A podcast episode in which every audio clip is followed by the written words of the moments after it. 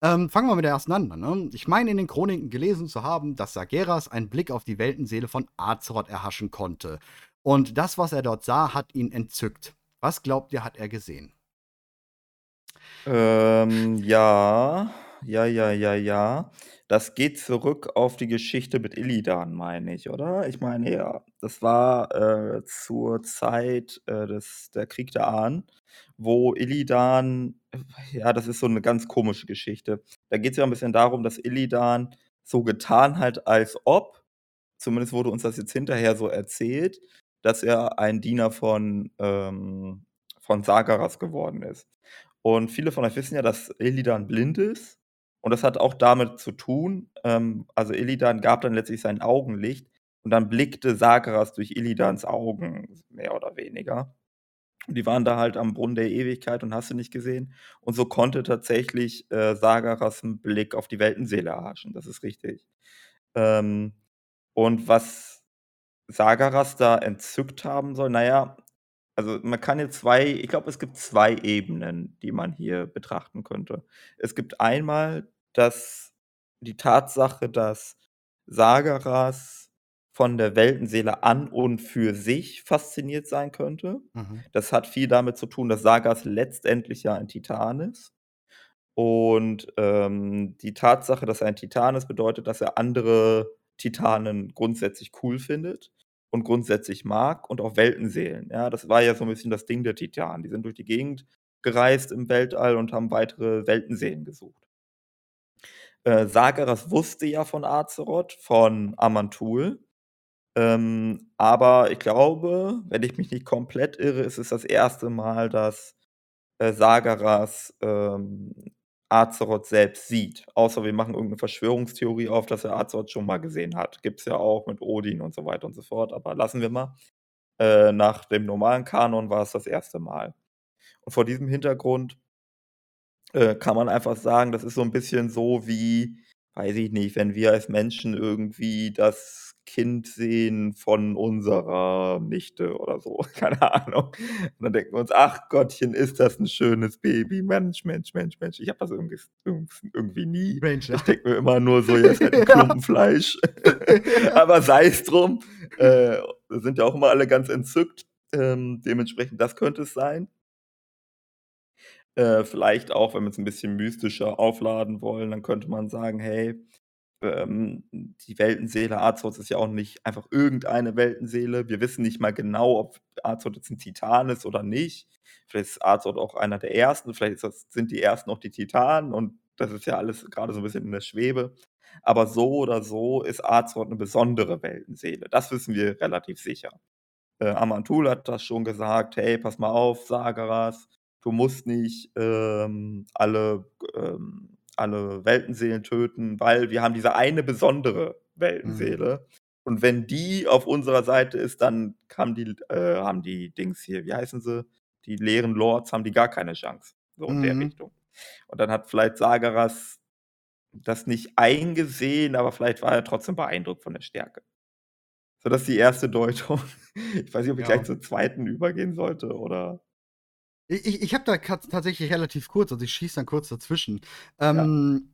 Ich würde sagen, also es ganz easy beantworten, indem wir wissen, Sageras wurde von der, äh, vom Chaos korrumpiert übernommen, weil er die Macht wollte, weil er die Macht brauchte, um halt eben die, ja, alles zu zerstören, weil wenn es nicht gerettet werden kann oder das ist die Rettung halt fürs Universum, alles zu zerstören. Und das impliziert für mich ziemlich ähm, das typische, auch dieses typische Illidan. Ähm, ich brauche Macht, um das zu machen. Und ich glaube, dass es ihn entzückt hat, weil er einfach den Machtfaktor von Azeroth dahinter gesehen hat.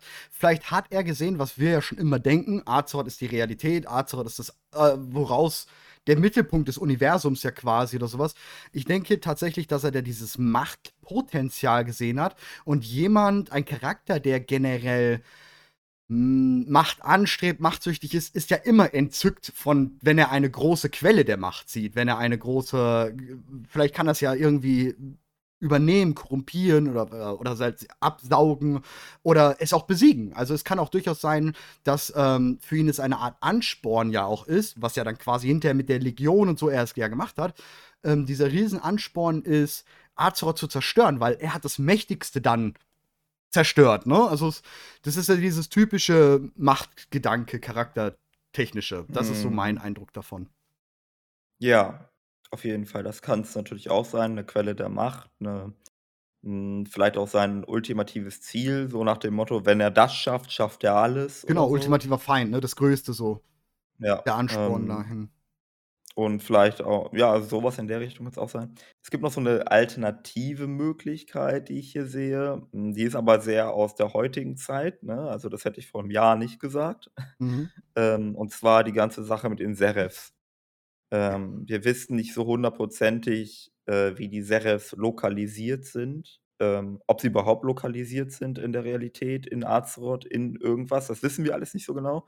Aber es gibt halt diese es gibt 'n paar Evidenzen, die wir haben, die darauf hindeuten, dass die Serefs innerhalb von Azeroth sein könnten.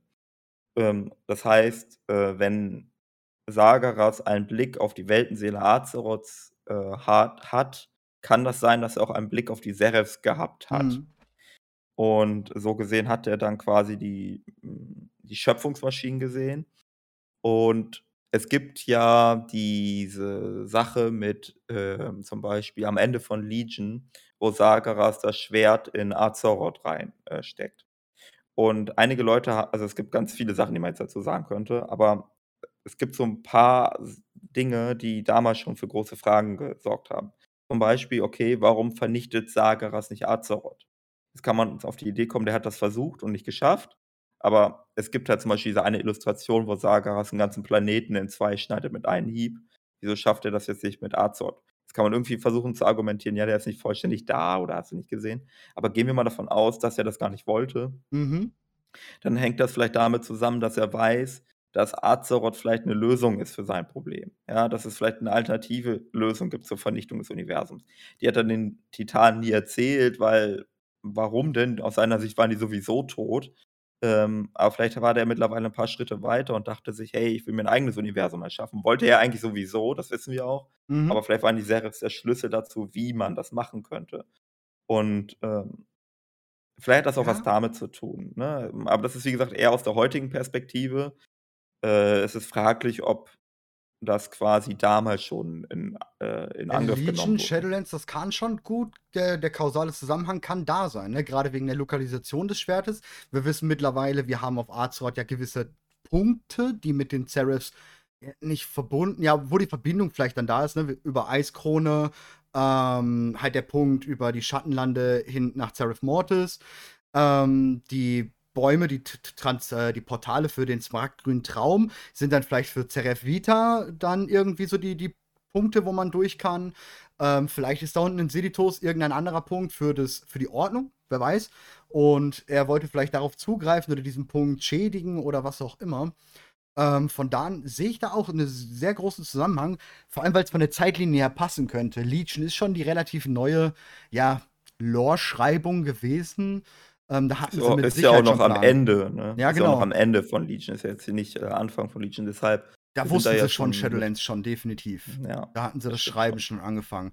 Also, kann es durchaus sein, dass der Schwerthieb damit zusammenhängt, dass es für ihn, ja, seine Lösung für das Problem war. Ähnlich wie der Kerkermeister Azeroth angezapft hat oder versucht hat anzuzapfen, um halt, ähm, seine Realität zu formen, könnte es natürlich auch von Sageras. Also, ich ich würde mir nicht überrascht sein, wenn im übernächsten Add-on wir Sageras wieder zurückholen und der sagt: „Ey, das wollte ich euch doch die ganze Zeit sagen.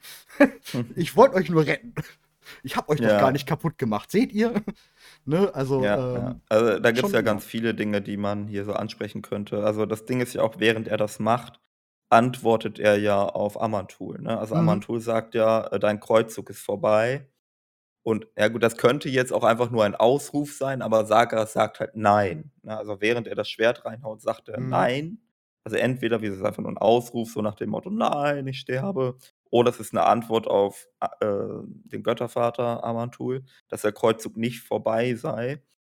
Und manchmal hat man das so gedeutet, so, okay, Soval und, äh, Sageras sind verbündet und Soval führt jetzt den Kreuzzug weiter mit der Vernichtung der Realität, dies, das. Mhm. Äh, entweder das ist es oder, äh, er wusste, als, ähm, Argus gestorben ist, dass die Seenrichterin deaktiviert worden ist und dass vielleicht, äh, dann Soval die Chance hat, äh, z Zeref zu erreichen, weshalb er quasi versucht hat, das Zeref zu zerstören, bevor Soval das Zeref erreicht und ah, du kannst dir so viel andersrum. zusammenspinnen an der Stelle. Hat er vielleicht mit dem Schwert wir reden ja immer noch zwischendurch mal von Undermine und so was, ne? Hat Ja. er mit dem Schwert vielleicht irgendwelche besonderen Seelen in die Shadowlands geschickt, von der wir noch gar nicht wissen? Das könnte auch sein. Ähm ähnlich wie halt, äh, Sylvanas d Baum abfackelt, um Seelen darüber Mhm. für für 'n Soval zu holen. Ähm, hat er vielleicht irgendwas darüber geschickt, was dann in den Schattenlanden dann da ist, wovon wir jetzt noch gar nicht wissen, ne? Das könnte natürlich sehr gut Ja. sein. Also, würde ich nämlich Ähm positiv stimmen, weil das würde dann implizieren, dass wir in der Zukunft auch immer mal wieder mit den Shadowlands zu tun haben, was ich sehr geil finden würde. Ja, also das Ding ist ja auch, wir haben in Silithus, ähm, eine Besonderheit, genauso in Uldum, also Uldum und Silithus zusammen, weil sie sich von dem Kulturraum, ähm, komplett unterscheiden vom restlichen allem. Ja. Ähm, und das ist verwunderlich, weil, ähm, der Herrscher über dieses Gebiet oder formale Herrscher über dieses Gebiet ist Ra oder Ra-Den, Mhm. whatever. Und, ähm, jetzt könnte man sagen: „Ja, okay, dann ist das halt so Ra sein Ding.“ Aber allein das ist schon seltsam, weil Ra ist 'n Titanenhüter, das heißt, der müsste eigentlich so drauf sein wie alle anderen Titanenhüter. Alle Titanenhüter sind griechische Mythologie und Ra ist auf einmal ägyptisch. Das ist schon Ja. immer seltsam gewesen. Ähm, und dann geht's aber weiter, weil Ra ist ja dann nicht in, ähm, Silithus beziehungsweise Uldum, äh, verblieben, sondern später dann in Pandaria wieder aufgetaucht. Und da haben wir auf einmal asiatische Kultur. Ähm, das heißt, der steht nicht mal für ägyptische, sondern der ist einfach nicht zuordnbar, sondern und wenn wir uns ihn angucken, dann sieht der wieder eher nach griechischer aus. Also, woher kommt dieser ägyptische Einfluss, beziehungsweise dann der asiatische? Und, ähm, man kann schon vermuten, äh, das ist 'ne sehr, sehr dünne Sachlage, aber es gibt jetzt auch schon wieder Hinweise, dass Dragonflight auch was dazukommen könnte. Ist auch eine meiner Lieblingstheorien, dass es halt noch weitere Zivilisationen auf Azeroth gegeben hat, von denen wir nicht so viel wissen. Ja, Ähm, das wäre cool, und ja. und dass da 'ne eigene Kultur geherrscht hat, die vielleicht sogar älter ist als das Schwarze Imperium und so weiter und ne? so Wie wir jetzt wissen, dass die vom grünen Drachenschwarm rübergeholt wurden und ja doch schon älter sind als die Zentauren, die wir eigentlich kannten, ne? Das ist ja schon mal geht ja schon in diese Richtung, dass es ältere, ähm, Sachen dann doch noch gibt, von denen wir gar nicht wissen, was halt ziemlich cool ist, ja. Genau, und wir haben jetzt äh, wir wissen auch bei Dragonflight, dass wir Hintergründe bekommen zum Ursprung der Trolle. Und die Trolle gelten als die älteste ähm, älteste Zivilisation auf Azeroth oder die älteste Gesellschaft, die irgendwie sich zusammengefunden hat und Sachen wie Wissen, Kultur und andere Dinge akquiriert hat und dadurch gewachsen ist, bla bla bla, was halt 'ne Zivilisation so auszeichnet im Gegensatz zum Tierreich. Und ähm, da gibt's aber auch so 'n paar Schlüsselmomente, die nicht so ganz klar sind, ja? Also, noch bevor sich die, ähm, Trolle zum Beispiel am Brunnen der Ewigkeit niedergelassen haben, woraus dann die Nachtelfen geworden sind, hatten wir ja schon Trolle. Ja. Und die Frage ist, wo die herkommen und warum die intelligent sind. Und selbst da sind wir uns uneinig, wann das überhaupt begonnen hat. Es gibt keine Geschichtsschreibung darüber. Ähm, und wir haben ja in der Lore so Geschichten wie, äh, Wom-Sandi und Muehsala. Mhm. Und Muehsala ist fucking alt. Also, der ist so richtig alt. Wir haben kein Datum, nichts. Wir können ihn nicht mal irgendwo auf was zurückführen, weil er so unfassbar alt ist. Und da kannst du dir und eine Lösung dafür ist, die Trolle sind viel, viel älter, als wir denken. Ja. Ähm, und vielleicht haben die mal vor vielen, vielen, ähm, Jahrtausenden mal diese Region Silithus, Uldum bes Ja, wie auch ähm, schon schon steht, ne? Vielleicht könnte dieses alte Volk dann in Stasis, äh, unter der Erde befinden, wo wir wieder dieses Undermine-Konzept Ja. natürlich auch retten. Muss ja nicht unbedingt was mit Goblins und sonst was zu tun haben. Es kann ja auch 'n anderes Volk, ähnlich der Neruber, sich, äh, unter Ja. Silithus was gebaut haben. Es es Ähm ist es ist tatsächlich auch sehr faszinierend, wenn man sich die, ähm, Wandmalereien und, äh, äh, Konstruktionen in Uldum und so weiter anschaut. Da wird in den Quests und so weiter gar nicht so krass drauf eingegangen. Das ist eher so, wenn man in die Selbstforschung geht und selbst Archäologe spielt. Dann stellt man so 'n bisschen fest, das hat super viel mit Vogel und Himmelskörpern zu tun. Also, du hast Mhm. verschiedene Vogeldarstellungen, Falken und Raben. Also, man kann das unterscheiden und tatsächlich werden auch unterschiedliche Darstellungen ge gebraucht. Du hast sehr, sehr viel, ähm, Sonne, Mond und Eclipse-Darstellung, was sowieso schon mal immer mega wichtig ist und übrigens auch Verbindung zu den Nachtelfen hat. Ähm, und es finden sich auch Übereinstimmungen zu den Vogelreligionen oder Vogelglauben und so weiter auf Draenor. Da haben wir das ja auch mit den Apexes und so weiter und so fort. Ich würde fast so weit gehen, dass da auch so was wie Anzu und so weiter 'ne Rolle spielt. Wir haben ja tatsächlich sogar im Smaragdgrünen Albtraum, äh, auch so 'ne, äh, Vogelschattengestalt. Und dann gibt es diese Phönix-Darstellung als Sonne. Mhm, ja, ja. Phönix-Darstellung, Sonnen äh, Vogel ist dann Anshed, also der Sonnengott. Dann gibt's 'ne Monddarstellung und dann gibt es vielleicht noch irgendwie, wenn die sich überschneiden und vielleicht gibt's noch den Kleinmond und so weiter und so fort. Also, wir sind hier mythologisch super tief Ja, voll. und man muss natürlich vorsichtig sein, weil wir so wenig echte Inhalte haben. Wir haben nur irgendwelche Bildern an irgendwelchen Wänden, aber ich glaube, da ist extrem viel Potenzial. Ja, vor allem Blizzard macht die Bilder ja meistens nie ohne Grund. Das ist ja immer der Ja. Punkt. Wir können uns ja eben an diesen Sachen aufhängen, weil Blizzard versteckt halt da auch immer wieder so coole Sachen. Das ist halt geil, ja. Ja. Ja, Ich würde sagen, gehen wir mal aufs Nächste. Ja. Ähm, also, ich verstehe nicht, warum Blizzard eine Figur wie Arthas so einfach verheizen. Ich hoffe irgendwie, dass äh, kommt wie eine Quest, wo es darum geht, Frostmourne oder die Seelenfragmente von Arthas zu suchen und wieder zusammenzusetzen. Was meint ihr? Ähm, also, ich würde als erstes mal direkt reinpreschen. Ich würde ganz klar sagen, er ist nicht verheizt, überhaupt nicht. Ich glaube, der hat seinen ähm, zur damaligen Zeit war es noch eine ganz andere Geschichtserzählung. Würde heute ein, ein Lich King aufgebaut werden wie ein Arthas damals, würde es ganz anders aussehen, weil damals einfach die Lore-Erzählung anders war. Das, das Spiel war ein bisschen anders. Und für die damaligen Verhältnisse hat er einen extrem guten Aufbau gehabt über Warcraft, dann ähm, über ähm, Vortal K. Ähm, und alles, was damit ist. Und ich finde, der hat einen super Storybogen gehabt. Ähm, alles drumherum. Und ich finde, er wurde genau richtig in Shadowlands behandelt. Also wirklich minimal keinen physischen richtigen Auftritt, sondern nur als Seelenfragment. Ja, nicht nochmal irgendwie den Char hinstellen. Ganz wichtig fand ich das, dass sie nicht einen Geist von ihm hingestellt haben, sondern wirklich nur als Seelenfragment, weil alles andere wäre too much gewesen. Und ich glaube, dass Arthas komplett aus World of Warcraft abgeschlossen ist und wir ihn nie wiedersehen werden. Und finde es auch Mhm. gut. Ja. Ähm, also, Arthas ist natürlich 'ne schillernde Figur. Ich würde schon fast so weit gehen, dass Arthas ist so 'n bisschen wie Batman oder Iron Man, nur im Warcraft-Universum, also von der Wichtigkeit und von der Präsenz und weiß ich nicht was. Und ich bin eigentlich eher froh, dass Blizzard das nicht so ausschlachtet wie DC Batman oder Marvel Iron Man, so nach dem Motto: „Lass mal noch 'n Film machen, lass mal noch 'n Film machen, lass mal noch 'n Film machen, lass mal noch 'ne Serie machen, lass mal noch 13 Comics immer wieder zum gleichen Charakter machen.“ Und, äh, ach so, wir haben schon alles tausendmal erzählt. Ja gut, dann machen wir jetzt noch mal 'n Paralleluniversum auf, wo in Wirklichkeit, äh, der Butler der Batman ist oder so. Ich habe keine Ahnung. Ähm, ich bin eigentlich ganz froh, dass Blizzard sagt: „Ja, okay, wir hatten die Geschichte in Warcraft 3 und Wrath of the Lich King und jetzt kriegt er seinen Cameo-Auftritt in Shadowlands und das Ja. ist auch gut.“ Finde ich super. Ähm man kann das halt machen. Das Ding ist halt, jeder kennt Arthas, deswegen verbinden Leute viel mit Arthas, deswegen wollen sie Arthas sehen. Ja. Aber wenn sie Arthas bekommen, dann passiert Folgendes: Äh, dann wird, äh, direkt eingeordnet, ob das gut oder schlecht ist.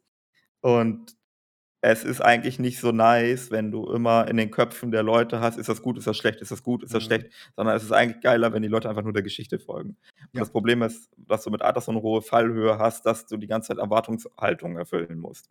Und wenn du Oh, die ganze Zeit Erwartungshaltung erfüllen musst, ne? ja, dann ist das nicht so nice. Ja. Ist ist krass, deswegen ist auch Varian nicht in Shadowlands, weil er hätte einfach gar nicht den Platz bekommen, den er benötigt, weil sein Charakter so groß ist. Deswegen, das hat auch Steve Danusa ganz super erklärt in 'nem Interview. Ähm, er er die hätten ihn niemals da reinpacken können, weil das halbe Inter äh, Add-on hätte sich um ihn drehen müssen, weil er einfach Ja. so groß ist. Den hätte man nicht irgendwie nebenbei behandeln können oder in 'ner Dungeon, ähm, reinsetzen können, weil das wäre ihm nicht gebürtig gewesen. Das ist ganz klar. Also, das verstehe Ja. ich da auch. Also, Ähm, ja. finde ich auch. Also, das ist so, hm äh, es gibt andere Sachen, die mich stören, äh, bezüglich Arthas, ähm, zum Beispiel, wie Jaina auf Arthas reagiert. Ja. Ähm, das stört mich, ja, also f Da hätte ich auch mehr für mehr gedacht tatsächlich. Ja, aber die Und beiden hatten 'ne Liebesbeziehung. Sie hatten auch mindestens zweimal Koitus, wenn ich mich nicht komplett irre, wenn ich das richtig lese. Zum Beispiel, wa wa was viele zum Beispiel wissen können ne, das wissen sie nicht. Ähm, in Warcraft 3 gibt es ja diese ähm, gibt es ja den Angriff auf Stratholme, beziehungsweise das Ausmerzen von Stratholme heißt es ja in. Warcraft 3. Und, äh, wo, ähm, Arthas die Zivilbevölkerung tötet und dann sagt: „Jaina kann ich mir nicht mehr angucken“ und Jaina haut ab. Die Nacht davor, das kommt nicht im Spiel vor, das steht im Buch, ich bin mir grad nicht sicher in welchen, ich Im glaube, das Lich steht King Buch. im Ja, ja, ja, Ja. genau, da steht's drin, dass die noch mal, äh, sich getröstet haben. Also, die die die fanden das alles ganz schrecklich und so weiter und so fort und deswegen haben sie sich getröstet. Also, die beiden waren sich sehr nah, Ja, ähm, definitiv. und Ja, sie wollten auch heiraten an sich. Also, es war ja auch da auch vom Genau. Königreich vorgesehen quasi, ne? Von Menethil war es ja vorgesehen, die beiden. Das wäre der Bund zwischen Lordaeron und Dalaran gewesen, was Mhm. ja, ähm, für Lordaeron 'ne extreme Stärkung gewesen wäre und Ja. Dalaran hätte seine Wichtigkeit zementiert im Menschenreich. Ähm, von da an es war ja wirklich quasi alles darauf hinausgesetzt, ne? Äh, Ja, da an, ja. also, dieses, ähm also, die wollten heiraten tatsächlich. Ja. Also, äh, die wollten zweimal heiraten. Das 1. Mal, ähm, ist hat Arthas das abgebrochen mit der Begründung, er muss sich darauf konzentrieren, Paladin und König zu werden und so weiter und sie müsse sich darauf konzentrieren, ihre Schullaufbahn zu beenden. Ähm, und dann wollten sie noch mal heiraten und das ist quasi Warcraft 3. Ja, also, zu dem Genau. Zeitpunkt wollten sie heiraten, aber dann kam halt die Geißel auf und, Ist äh, jetzt ja, nicht so der ist perfekte Zeitpunkt, um Hochzeit Ja, zu machen. genau. Und deswegen also, deswegen ist diese Situation auch so emotional. Das kommt im Ja. Spiel gar nicht so rüber. So 'n bisschen schon, ne? Also, Uther ist ja der Mentor von Arthas und der stellt sich dann gegen Arthas. Da denkt sich Arthas schon so: „Fuck it.“ Aber als Jaina sich gegen ihn stellt, da merkt man, das ist Ja. irgendwie 'ne emotionale Geschichte, weil, äh, Jaina hat Arthas mal versprochen, dass sie immer zu ihm halten werde und so weiter. Ja. Und dass sie sich von ihm abwendet in diesem Moment ist halt, ähm, doppelt belastend oder wie auch immer. Ja, völlig, verstehe ich, ja. Ähm, gut, gehen wir mal auf die nächste. Übrigens, by the way, ich kopiere die ganze Zeit mit die Fragen aus'm Chat raus, machen dann packen wir im Anschluss dran. So, ich habe eine Theorie, die kosmischen Mächte betreffend. Ich gehe davon aus, dass die Balance der kosmischen Mächte nicht für immer bestehen wird und das Universum, so wie es jetzt ist, zum Scheitern verurteilt ist. Und zwar hat ja jede kosmische Macht ein Gegenstück, das die Balance hält, außer die Realität. Wenn man die auch als kosmische Macht mitzählt. Wie komme ich dazu zu sagen, das Universum ist verdammt? Fangen wir mit dem einfachen Beispiel an: Leben und Tod. Klar, neues Leben wird immer wieder erschaffen, aber alles, was lebt oder so ziemlich alles, was lebt, stirbt irgendwann. Dementsprechend halte ich es nicht für unrealistisch, dass irgendwann die kosmische Macht des Todes ein Vielfaches mehr an Diener als das Leben hat selbst. Wenn man solche Dinge wie dem Smaragdgrünen Traum als Ort, äh, wo man sich ewig leben könnte, mit einbezieht. Die Frage wäre halt nur, wer diese Armee des Todes anführt, da es ja Lich King und so Wahlen nicht mehr gibt. An meinem ersten Beispiel erkennt ihr sicherlich, worauf es hinausläuft. Die Leere, der Tod und das Chaos werden die kosmischen Krieg gewinnen und das Universum in Dunkelheit hüllen. Willst Mhm. du zuerst oder soll ich zuerst? Äh, fang du mal an. Ich muss zum Beispiel ganz klar sagen, der Tod nach also, die wenn die Seelen rüber nach Shadowlands kommen, heißt es nicht also, alles, was auf Azeroth stirbt, geht ja rüber in die Shadowlands. Also, alles, was natürlich dieser kosmischen Macht angehört, ähm, geht ja zu äh, rüber nach Shadowlands. Aber wir haben in Shadowlands gelernt, dass auch du da sterben kannst, also, so endgültig sterben kannst. Sprich, die Venthyr saugen dich halt komplett aus, wenn du, ähm, nicht ganz mitspielst und deine Sünden reinigst und hast du nicht gesehen, dann wird dein Animal einfach auch gesogen und danach bist du komplett weg. Ähm, und du kannst natürlich auch 'n Schlund, du kannst, äh, ganz noch mal getötet werden. Also, alles, was wir in den Shadowlands töten, ist quasi wirklich tot. Also, außer die packen da wirklich noch was hinter. Ähm, von da an würde ich sagen, dass die Balance da schon gut ist, dass die, ähm ähm, dass die Balance da irgendwann halten wird. Dass aber irgendwann irgendwer den kosmischen Krieg gewinnt, sehe oder was heißt gewinnt, dass, äh, mehr mehr Macht da ist, sehe ich auch so. Ganz klare Sache. Denn wir wissen, einen minimalen Riss wird es gegeben haben durch den Kerkermeister in diesem ganzen Gefüge, was ja hauchdünn ist, was Firim uns ja auch noch mal ganz deutlich sagt, dass da muss nur minimal was passieren und schon geht alles den Bach runter. Ähm, von da an würde ich sagen, ja, da ist schon ein gewisses Ungleichgewicht jetzt wahrscheinlich entstanden, was wir in den nächsten Expansions sehen werden. Mhm, ja. Es ist sehr kompliziert und schwierig, würde ich Ja. sagen. Hm. Also, ich versuche auch mal auf dieses Leben und Tod-Ding einzugehen. Ähm, grundsätzlich ist das natürlich eine Asymmetrie. Hm, du kannst sagen, wenn also, es entsteht die ganze Zeit Leben, auch immer wieder von Neuem, aber jedes Leben ist dazu verdammt, äh, zu sterben. Das heißt, der Müllberg oder der To Berg des Todes, der wächst immer weiter. Und beim Leben ist es so, der wächst und schrumpft gleichzeitig. Und das heißt, das Leben ist irgendwie so im Balance, es gibt immer gleich viel Leben, aber es gibt immer mehr Tod. Ähm, und jetzt gibt's aber verschiedene Mechanismen ähm, zum Beispiel die Sache mit dem Adenwald, wo halt irgendwie was zurückgeführt wird. Jetzt ist die Frage, ob dieses Zurückführen ausreicht, um ähm, da die Balance zu wahren. Ich würde sagen, nein, weil der Adenwald führt nur wilde Götter zurück, soweit wir wissen. Das ist ganz schön wenig. Und ähm, hier, wie heißt unser Troll? Ich habe gerade den Namen vergessen. Äh, ja. Äh, der Ja. Anführer Dunkelschwertrolle. So, Vol'jin. Vol'jin, ja richtig, Vol'jin. Vol'jin hat 'ne Sondererlaubnis, äh, musste ja auch extra er er erfragt werden bei der Winterkönigin. Ja. Und aber im Wesentlichen sind's halt wilde Götter und okay, wilde Götter sind auch lebensspendend und sonst was, aber das ist halt relativ wenig im Vergleich wahrscheinlich zum gesamten Universum. So, Mhm. jetzt kann man noch weitergehen und überlegen, ob, ähm, der Tod oder die Schattenlande, wie wir sie sehen, nicht einen eingebauten Mechanismus hat, um sich auch zu stabilisieren im Gleichgewicht, weil es gibt dieses Ding mit dem Anima. Ähm, die Seelen werden irgendwie verbraucht. Also, die sind ja irgendwie Treibstoff. Damit dieser gesamte Schattenlande-Mechanismus im äh, im Laufen bleibt, Mhm. wird diese Energie, die die Toten bringen, verbraucht. Ohne nachströmende Seelen gibt's Dürre, Animadürre. Das ist Ja, ja auch ja, ja. Teil der Story von Shadowlands. Das heißt, das, was quasi beim Leben die ganze Zeit wegstirbt, stirbt auch in den Shadowlands, zumindest im Sinne des Animas weg. Es wird verbraucht wie so 'n Treibstoff oder so. So gesehen haben wir hier vielleicht schon 'ne Balance, die ist nur 'n bisschen die funktioniert nur anders, ja. Statt dass die Lebewesen sterben, äh, stirbt die Energie, die sie mit sich tragen oder irgendwie so was. Hm ansonsten, ähm, gibt es ja schon die Erzählung im Warcraft-Kosmos, dass die Leere zumindest ein immer wachsendes, ähm, Problem darstellt, ja.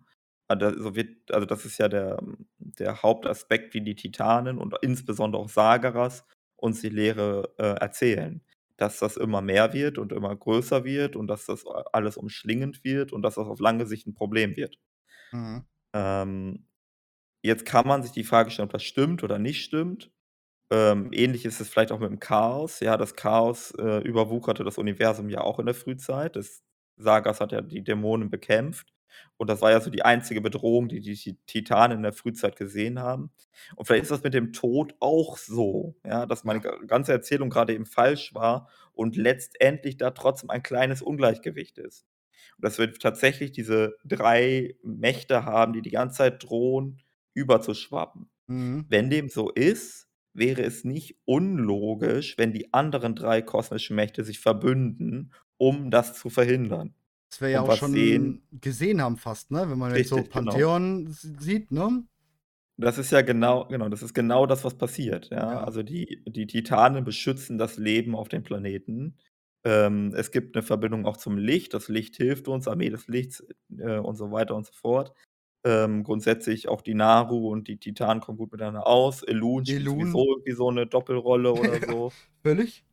Ja, also, es kann es es sieht schon so aus, als hätten die anderen 3 kosmischen Mächte sich verbündet, um dieses Mhm. Überschwappen der jeweiligen Mächte zu verhindern. Was halt nicht passieren darf, damit das stabil bleibt, ist, dass die anderen 3 Mächte sich nicht verbünden. Also, Leere, Chaos und, äh, Tod, wenn die ja an sich mächtiger sind als die anderen 3, dann können diese 3 mit den anderen 3 nur dann im Gleichgewicht sein, wenn die 3 bösen Mächtigen Getrennt nicht bleiben. sich verbünden, sondern auch im Streit miteinander sind. Ja, Nur dann haben wir Gleichgewicht.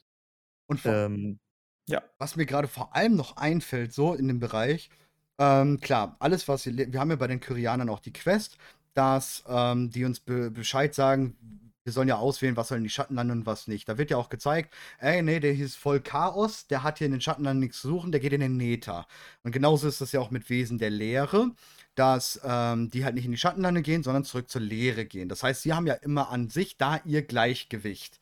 Aber Mhm. was definitiv nicht stimmt, denn grade auf Azeroth sehen wir zum Beispiel den Schattenhammer-Clan, wir sehen die, ähm, Lernelfen, also, ähm, Sachen, die aus dem Leben rübergehen in die Leere. Und Ja. sozusagen eventuell so viel Leere in sich haben, dass sie dann nicht mehr in die Schattenlande gehen, sondern zur Existenzebene des, ähm, der Leere Mhm. gehören. Das heißt, wenn die sterben, könnten die natürlich irgendwann in die Leere und die Leere könnte völlig aufgehen. Das gleiche wahrscheinlich ja auch äh, umgekehrt mit den Orks beim Chaos und dem Nether. Wir haben sehr Ja. viele Orks, die natürlich das Blut von Manoroth ges- äh, getrunken haben und dadurch in den Nether wandern. Das heißt, die, die, die, die werden da stärker. Beim Tod könnte es natürlich auch sein, wenn man ganz krass diese Macht nutzt. Tod, weiß ich nicht, DKs, ob die da dann. Aber die kommen ja sowieso. Shadowlands, Shadowlands Tod ist ja eh quasi. Aber Mhm. zumindest die Leere und das Chaos hat ähm, großes Potenzial, sehr überzuschwappen, wenn wir an den Sch allein nur an Schattenhammer-Clan und das Ganze drumherum ähm, denken, Shogal, äh, die, k- der Kataklysmus, ähm, Deathwing, die ganzen leeren Sachen, was da gekommen ist über, über Azeroth drüber, die, die erste Folge, worüber du ja vorhin schon gesprochen hast, die den alten Göttern ja anscheinend äh, Sklaven waren für die alten Götter. Das allererste Volk wohl irgendwie auf Azeroth. Ähm, das wäre natürlich alles etwas gewesen, was das zum Überschwappen bringen könnte, ja. Ja, ähm, also absolut, ne? Also wir haben dieses, ähm, dass die Kreaturen in anderen Realms ähm, übergehen können, wenn sie sterben. Die Dämonen oder das, wenn, Dä wenn Dämonen sterben, kommen sie an den wirbelnden Nether, einer Dämone, D Domäne, die dem Chaos zugerechnet wird. Und da ist es ja tatsächlich so, dass äh, die meisten Dämonen ja nicht ursprünglich Dämonen sind, sondern Mhm. ursprünglich sterbliche Wesen gewesen sind, die ja eigentlich hätten in das Reich des Todes kommen müssen. Ja, genau, genau. Ähm, aber eigentlich ist das vielleicht der ähm, Balancemechanismus, den ich gerade angesprochen habe, den wir brauchen. Dass, ähm, wenn es den nicht geben würde, würde vielleicht der Tod zu mächtig sein. Also vielleicht wäre das sogar ähm, 'n Problem, wenn da wenn es das nicht geben würde, dass Sterbliche, ähm, in beim Chaos landen könnten oder bei der Leere äh, landen könnten. Vielleicht würden dann, äh, zu viele Seelen in den Schattenlanden kommen. Ja. Und dann Ja. würde der Tod vielleicht zu mächtig werden. Ja, natürlich, Äh, ja, klar, das ja. hat sehr, sehr viele Facetten so, ähm hm, Man muss sagen, es die ersten haben 'n sehr krasses System aufgebaut. Ja, auf jeden Fall. Das auf jeden Fall, ja.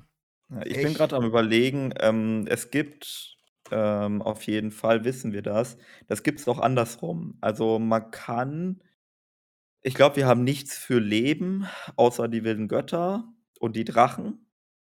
Ich glaube, die beiden da wissen wir das, dass wenn die also, bei den wilden Götter ist es mittlerweile anders, weil wir diese Geschichte haben mit, ähm, dass sie in den Schatten landen, in den Adenwald kommen und dann wahrscheinlich in den Smaragdgrüntraum und dann wieder in die Realität. Mhm. Vermutlich, wahrscheinlich, Ja. schwie Sehr schwierig. ähm, ja. Äh, aber bei Drachen ist die letzte Erzählung, die wir haben, dass sie, wenn die sterben, nach Garnier kommen. Jetzt haben wir die Sache mit Ysera, Ja. aber die Winterkönigin reagiert ja auf Ysera auch so, als dürfte die eigentlich nicht da sein. Also, eigentlich ist das Ja, Fehler. ja, ja, ja, ja. Also, könnte man schon davon ausgehen, okay, Drachen landen tatsächlich im Smaragdgrüntraum. Also, Drachen sind wahrscheinlich auch wirklich an ans Leben geknüpft. Bei Ordnung wüsste ich grade gar nichts im Kopf. So, und es gibt ich meine, es gab mal einen Typen, einen Kreuzfahrer in WOTLK, Hildebrand. de wie heißt der? Hildebrand. Hildebrand. Mhm. Ähm, als der gestorben ist, wurde der in äh, in dem Realm of Light aufgenommen. Genau. Ähm, also, das gibt's auch in diese Richtung. Ist nur sehr viel, äh, seltener, also zumindest nach unserer aktuellen Lesart. Ja, ja, sehr selten. Sehr, sehr selten. Eigentlich der einz erste große, wo wir das überhaupt hatten. Äh, was ich mir beim Leben natürlich vorstellen könnte, Druiden, die wirklich also, so 'n Malfurion würde ich nicht in den Shadowlands sehen. Denke ich. Das wäre schon eher Äh. Leben. Dass er so stark mittlerweile am ich meine, der ist der hat seine Frau so sehr im Stich gelassen, um im Smaragdgrüntraum zu chillen. Ähm, ich glaube, der ist da halt einfach schon fest dran verwurzelt. Mhm. Ja, kann sein. Das ist sehr das Ding ist halt, äh also, wir haben ja hier diese Problematik. Malfurion ist ja jemand, der, ähm, das Leben aus Sicht des Druidentums begreift. Und, äh, noch ferner, er begreift das Druidentum aus der, äh, Sicht, die ihn Cenarius beigebracht hat. Und, ähm, das Interessante an dem Druidentum, wie Cenarius es anscheinend gelehrt hat, ist, dass der Tod verkannt wird. Mhm. Mhm. das wird insbesondere deutlich, wenn man sich mit den Drust beschäftigt, weil die Drust auch Druiden, äh, waren oder gewesen sind oder Mhm. sind, aber die halt den Tod als, äh, Komponente des Druidentums begreifen. Also, bei den äh, bei den Drust wird, äh, Leben und Tod eben als Zyklus verstanden. Das heißt, für die Drust ist das ist die ist der Tod eine Komponente des Lebens, bei Ja. Malfurion nicht. Mhm. Ähm, wenn wir jetzt auch noch diesen Fanat nicht Fanatismus, die die die Verehrung, könnte man sagen, die Verehrung von den Lunen berücksichtigen, haben wir vielleicht bei den Nachtelfen tatsächlich, wie du sagst, eine extrem starke Deswegen ja auch ihre ähm Kindern äh, ihre Lieblinge, ne? Mhm. Ja, genau. Also, die Vielleicht wenden genau sich aus ja richtig vom Tod Balance ab. Genau, vielleicht aus diesem Balanceakt ja sogar heraus, dass Elune sie ihre Lieblinge nennt, um eben ihre Balance zu wahren im Reich des Lebens. Was du Ja, übrigens ja. wo du Drust angesprochen hast, ähm, Dragonflight Vorbestellung, den Drachen, den wir dort kriegen, den Smaragdgrünen, hast du den grade im Mhm. Kopf? Hast du dir mal Äh, die ne, Füße angeguckt? ich ich ich google ihn einfach mal eben. Äh, ne, habe ich nicht, Der sieht äh, so extremst drustlastig aus. Da wollte ich sowieso mit dir drüber sprechen, weil ich sehe da nämlich auch, so wie du grade schon angesprochen hast, 'ne Verbindung Leben, Drust, Druidi äh, Druidentum und so was alles. Die Füße, der Kopf, der Rücken, gut, der Schwanz ist 'n Tannenzapfen. Ich weiß echt nicht, wie die darauf gekommen sind. Aber grade die Füße also, der hat so viele Drustaspekte, dieser Drache, das verstehe ich nicht. Ja, es ist so hölzern, ne, wie wir Genau. das auch von den Drust kennen. aber das kennst du Und nicht auch von den grünen Drachen bislang. Ja, und auch sein äh, sagen Geweih. wir mal, sein Geweih, genau, diese Hörner, die sehen Ja. auch so, ähm, ästern aus. Das stimmt. Völlig. Da haben wir Und das ist so das komisch, dass sie man es so jetzt an diesem grünen Drachen so bringen. Weil die anderen du hast Mhm. jetzt ja an keinen grünen Drachen dran, auch nicht an Ysera oder an ihrer Tochter oder so was. Aber finde ich sehr spannend, warum Ja. die da ob das wirklich nur 'ne reine Designentscheidung so zum Aussehen ist, aber das ist eigentlich bei Blizzard nie der Fall. Grade wenn's um Aussehen geht. Wenn's um Gameplay geht, machen sie manchmal Entscheidungen, dass man sagen kann: „Okay, das ist wegen Gameplay und hat nix mit lore-technisch jetzt zu tun“, aber nicht beim Aussehen. Deswegen Ja. finde ich das sehr spannend mit dem Drachen. Ja, ist auf jeden Fall denkbar, vor allem das Geweih. Also, ich ähm, weil gra wir kennen das ja von den Drust, dass die halt diese typischen Schrat-Geweihe haben, die dann dazu führen, dass sie ja so, ähm, äh, auch ihren eigenen Willen verlieren und so weiter und dass es dann Meister gibt, die sie kontrollieren. Äh, sehr, sehr spannend auf jeden Fall. Könnte natürlich einfach, wie du meintest, einfach Designentscheidung sein, weil man sagte: „Okay, wir müssen den irgendwie 'n bisschen anders aussehen lassen als die bisherigen Drachen“ und so. Ja, Aber da ist schon ist jeden Fall schon sehr, sehr, sehr komisch da. Ähm, vor allem, wenn man jetzt bedenkt, die Zentauren, die sie jetzt ins Spiel bringen mit den Dracheninseln, die ja mit den grünen Drachenschwarm zu tun haben. Generell scheint es, als ob der grüne Drachenschwarm ziemlich in den Vordergrund, ähm, gezogen wird für die Dracheninseln. Mhm. Und da bin ich da sehr gespannt drauf, ob nicht die Drust ihren Ursprung, den wir immer noch nicht genau wissen, Mhm. ähm, auf den Dracheninseln vielleicht sogar aus irgendeiner Fraktion dort ziehen. Eventuell. Mhm. Das wäre natürlich cool. Ja, Ja. finde ich cool. Ja, ja, auf jeden Hm. Fall. Würde ich sagen, machen wir die nächste gleich, oder? Wir sind Ja, ja hier, äh, im Marathon. Ähm, ich bin mir nicht sicher, ob Blizzard bei den Elfen nicht etwas ins Straucheln kommt. Auf der Plakette ist das Lied der neuen, ähm, Hochelfen-Sindarai angebracht. Also, auf der Plakette wir reden hier von der Plakette in Geisterlanden. Ähm, Sindarai, Kinder des Blutes gleich Blutelfen. Kommen wir jetzt zu dem Problem meiner Annahme. Weder Alleria, Sylvanas noch Veresa waren jemals Sindarai. Sie waren Exil-Hochgeborene, also Queldorai, Kinder von hoher Geburt, sozusagen die Adelskaste der Nachtelfen Kaldorei.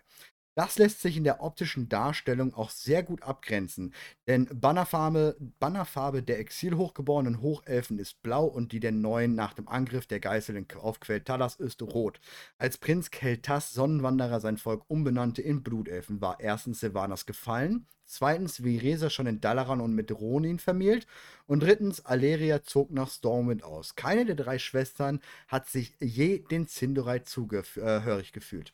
Sehr coole Frage. Ja, sehr, sehr gut. Die Ähm ist wirklich gut.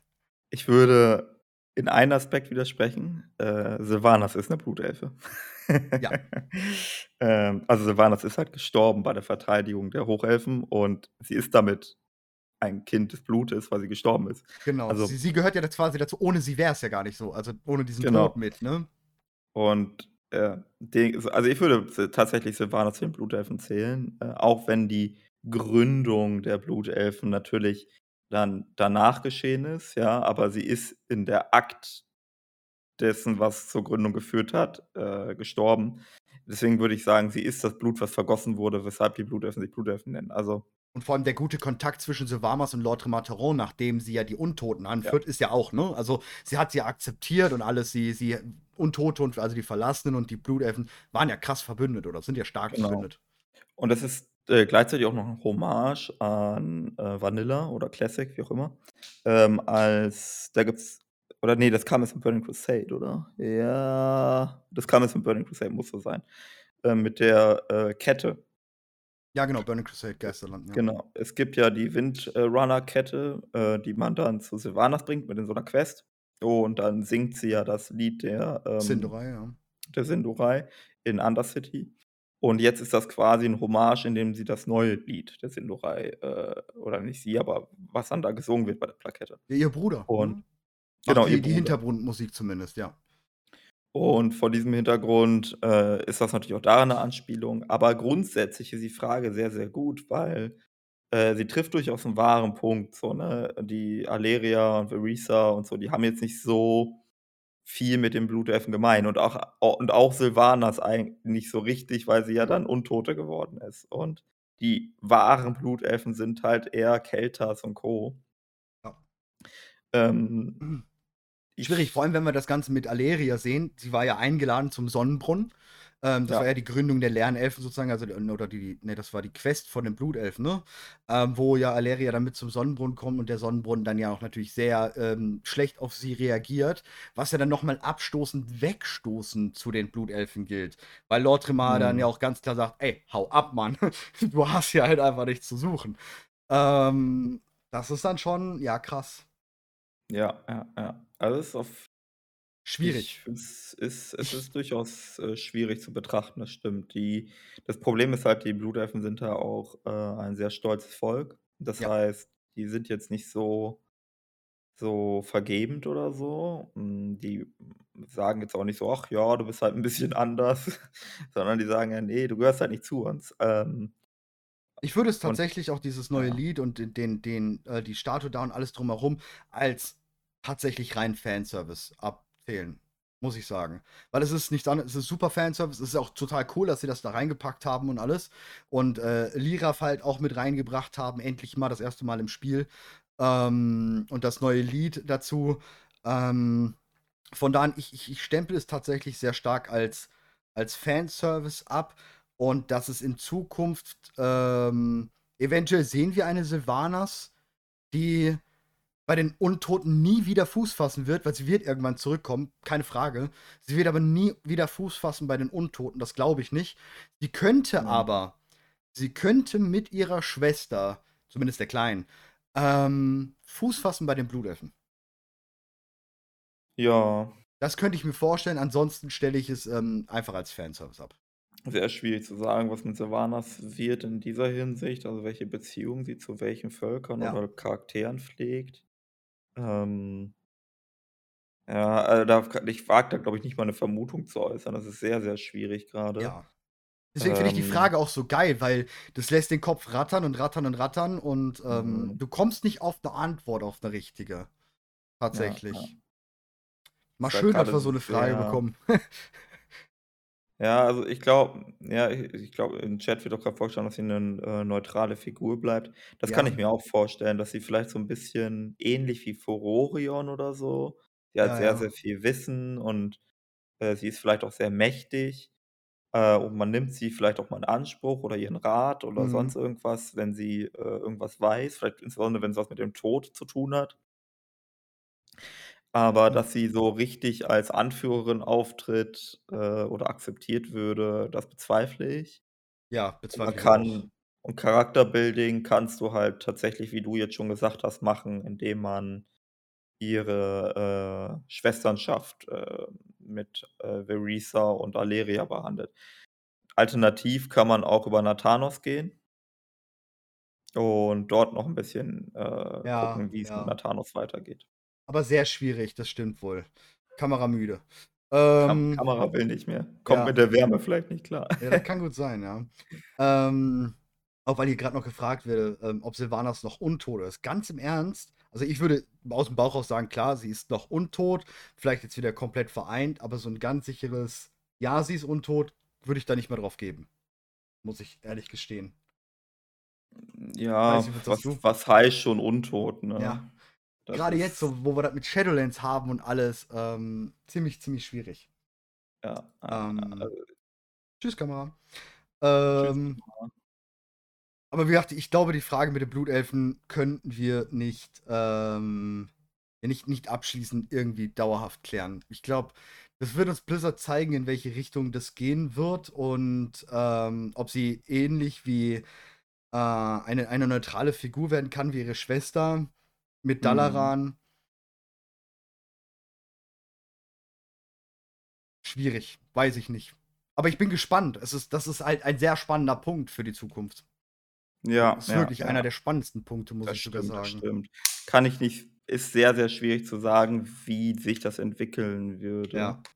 Ähm, ich weiß nicht ich weiß nicht mal, was ich mir wünschen würde, ehrlich gesagt. Selbst da bin ich mir unsicher. Also, es ist wir sind halt an dieser an diesem Moment, wo Sylvanas so krass Probleme hat, ähm, ich sage jetzt mal wieder, unter den anderen sterblichen Völkern akzeptiert zu werden, dass ich mir schwierig ausmalen kann, wie das, äh, denn vonstatten gehen soll.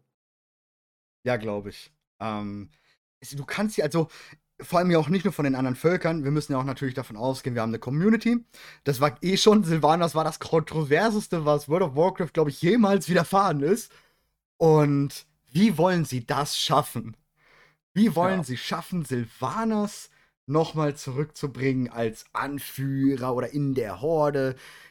Keine Chance. Wirklich keine Chance. Ich würde Ne, sogar sagen, selbst 'nen Medivh kriegst du eher wieder zurück. Ich meine, der hat erst mal Krieg über Azeroth und alles gebracht, aber selbst Mhm. Medivh kriegst du eher wieder zurück als Sylvanas. Ja, ja, ja, auf jeden Fall. Also, Medivh wäre, glaube ich, gar nicht so schwierig. Ne, glaube ich auch nicht. Hm.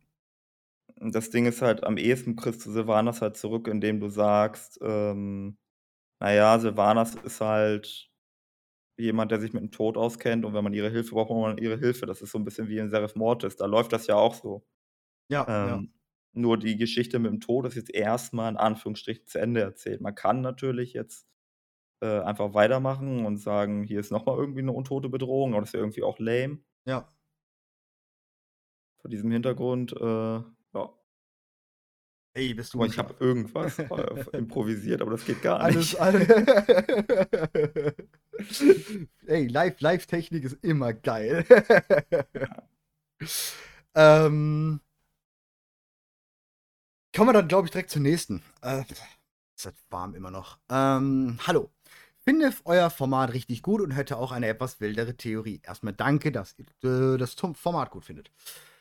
Anfangs war ja nur Licht und Leere, oder? Fragezeichen. Nehmen wir an, die Leere wäre dem Licht überlegen gewesen. Was haltet ihr davon, wenn das Licht die Realität erschaffen hat, um Zuflucht vor der Leere zu finden? In weiterer Folge hat dann die Leere, den Fluch des Fleisches, eine mögliche Form der Nekromantie, freigelassen, um diese Realität zu schwächen. Dadurch, dass irgendwann alles stirbt, worauf wiederum das Licht das Leben beziehungsweise den smaragdgrünen Traum und den Zyklus der Wiedergeburt, eine Form der Ne Nekromantie, erschaffen hat, um eine Reinkarnation zu schaffen. Die Leere, die, äh, Schattenlande, um zu verhindern. Dass nicht alle Seelen wiedergeboren werden.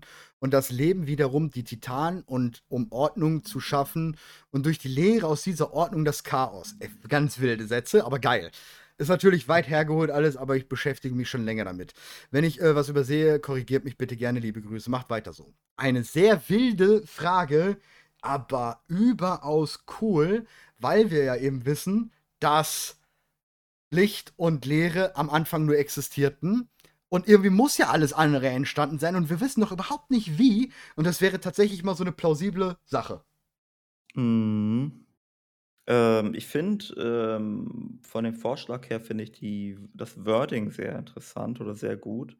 Und zwar dieses Ding mit Zuflucht.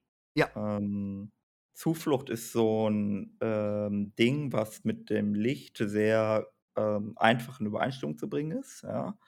Ähm das Licht bietet auch Zuflucht für Gläubige. Man hat ja auch diesen Gedanken der Kirche.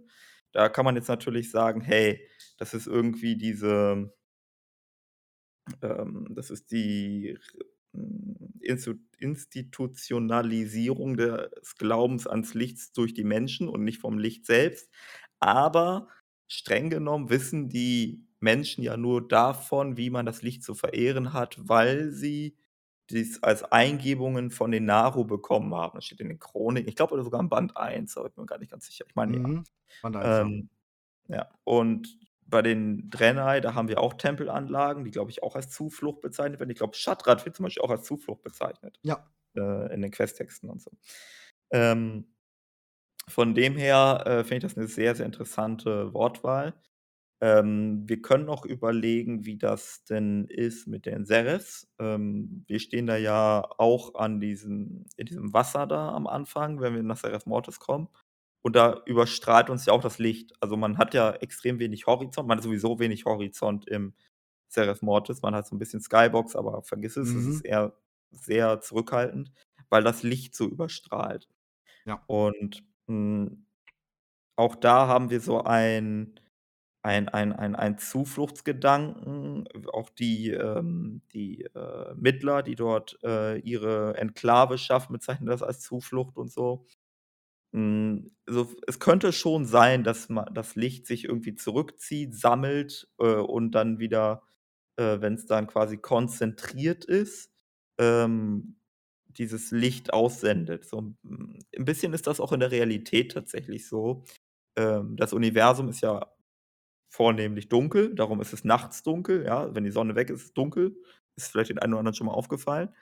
Und es muss das heißt aber nicht, dass das Universum leer ist, sondern auf ich weiß nicht, wie Dunkle viel Materie. Kubik ja, äh, ich weiß nicht, auf wie viel Kubikmeter, aber du hast immer irgendwo 'n paar Lichtteilchen.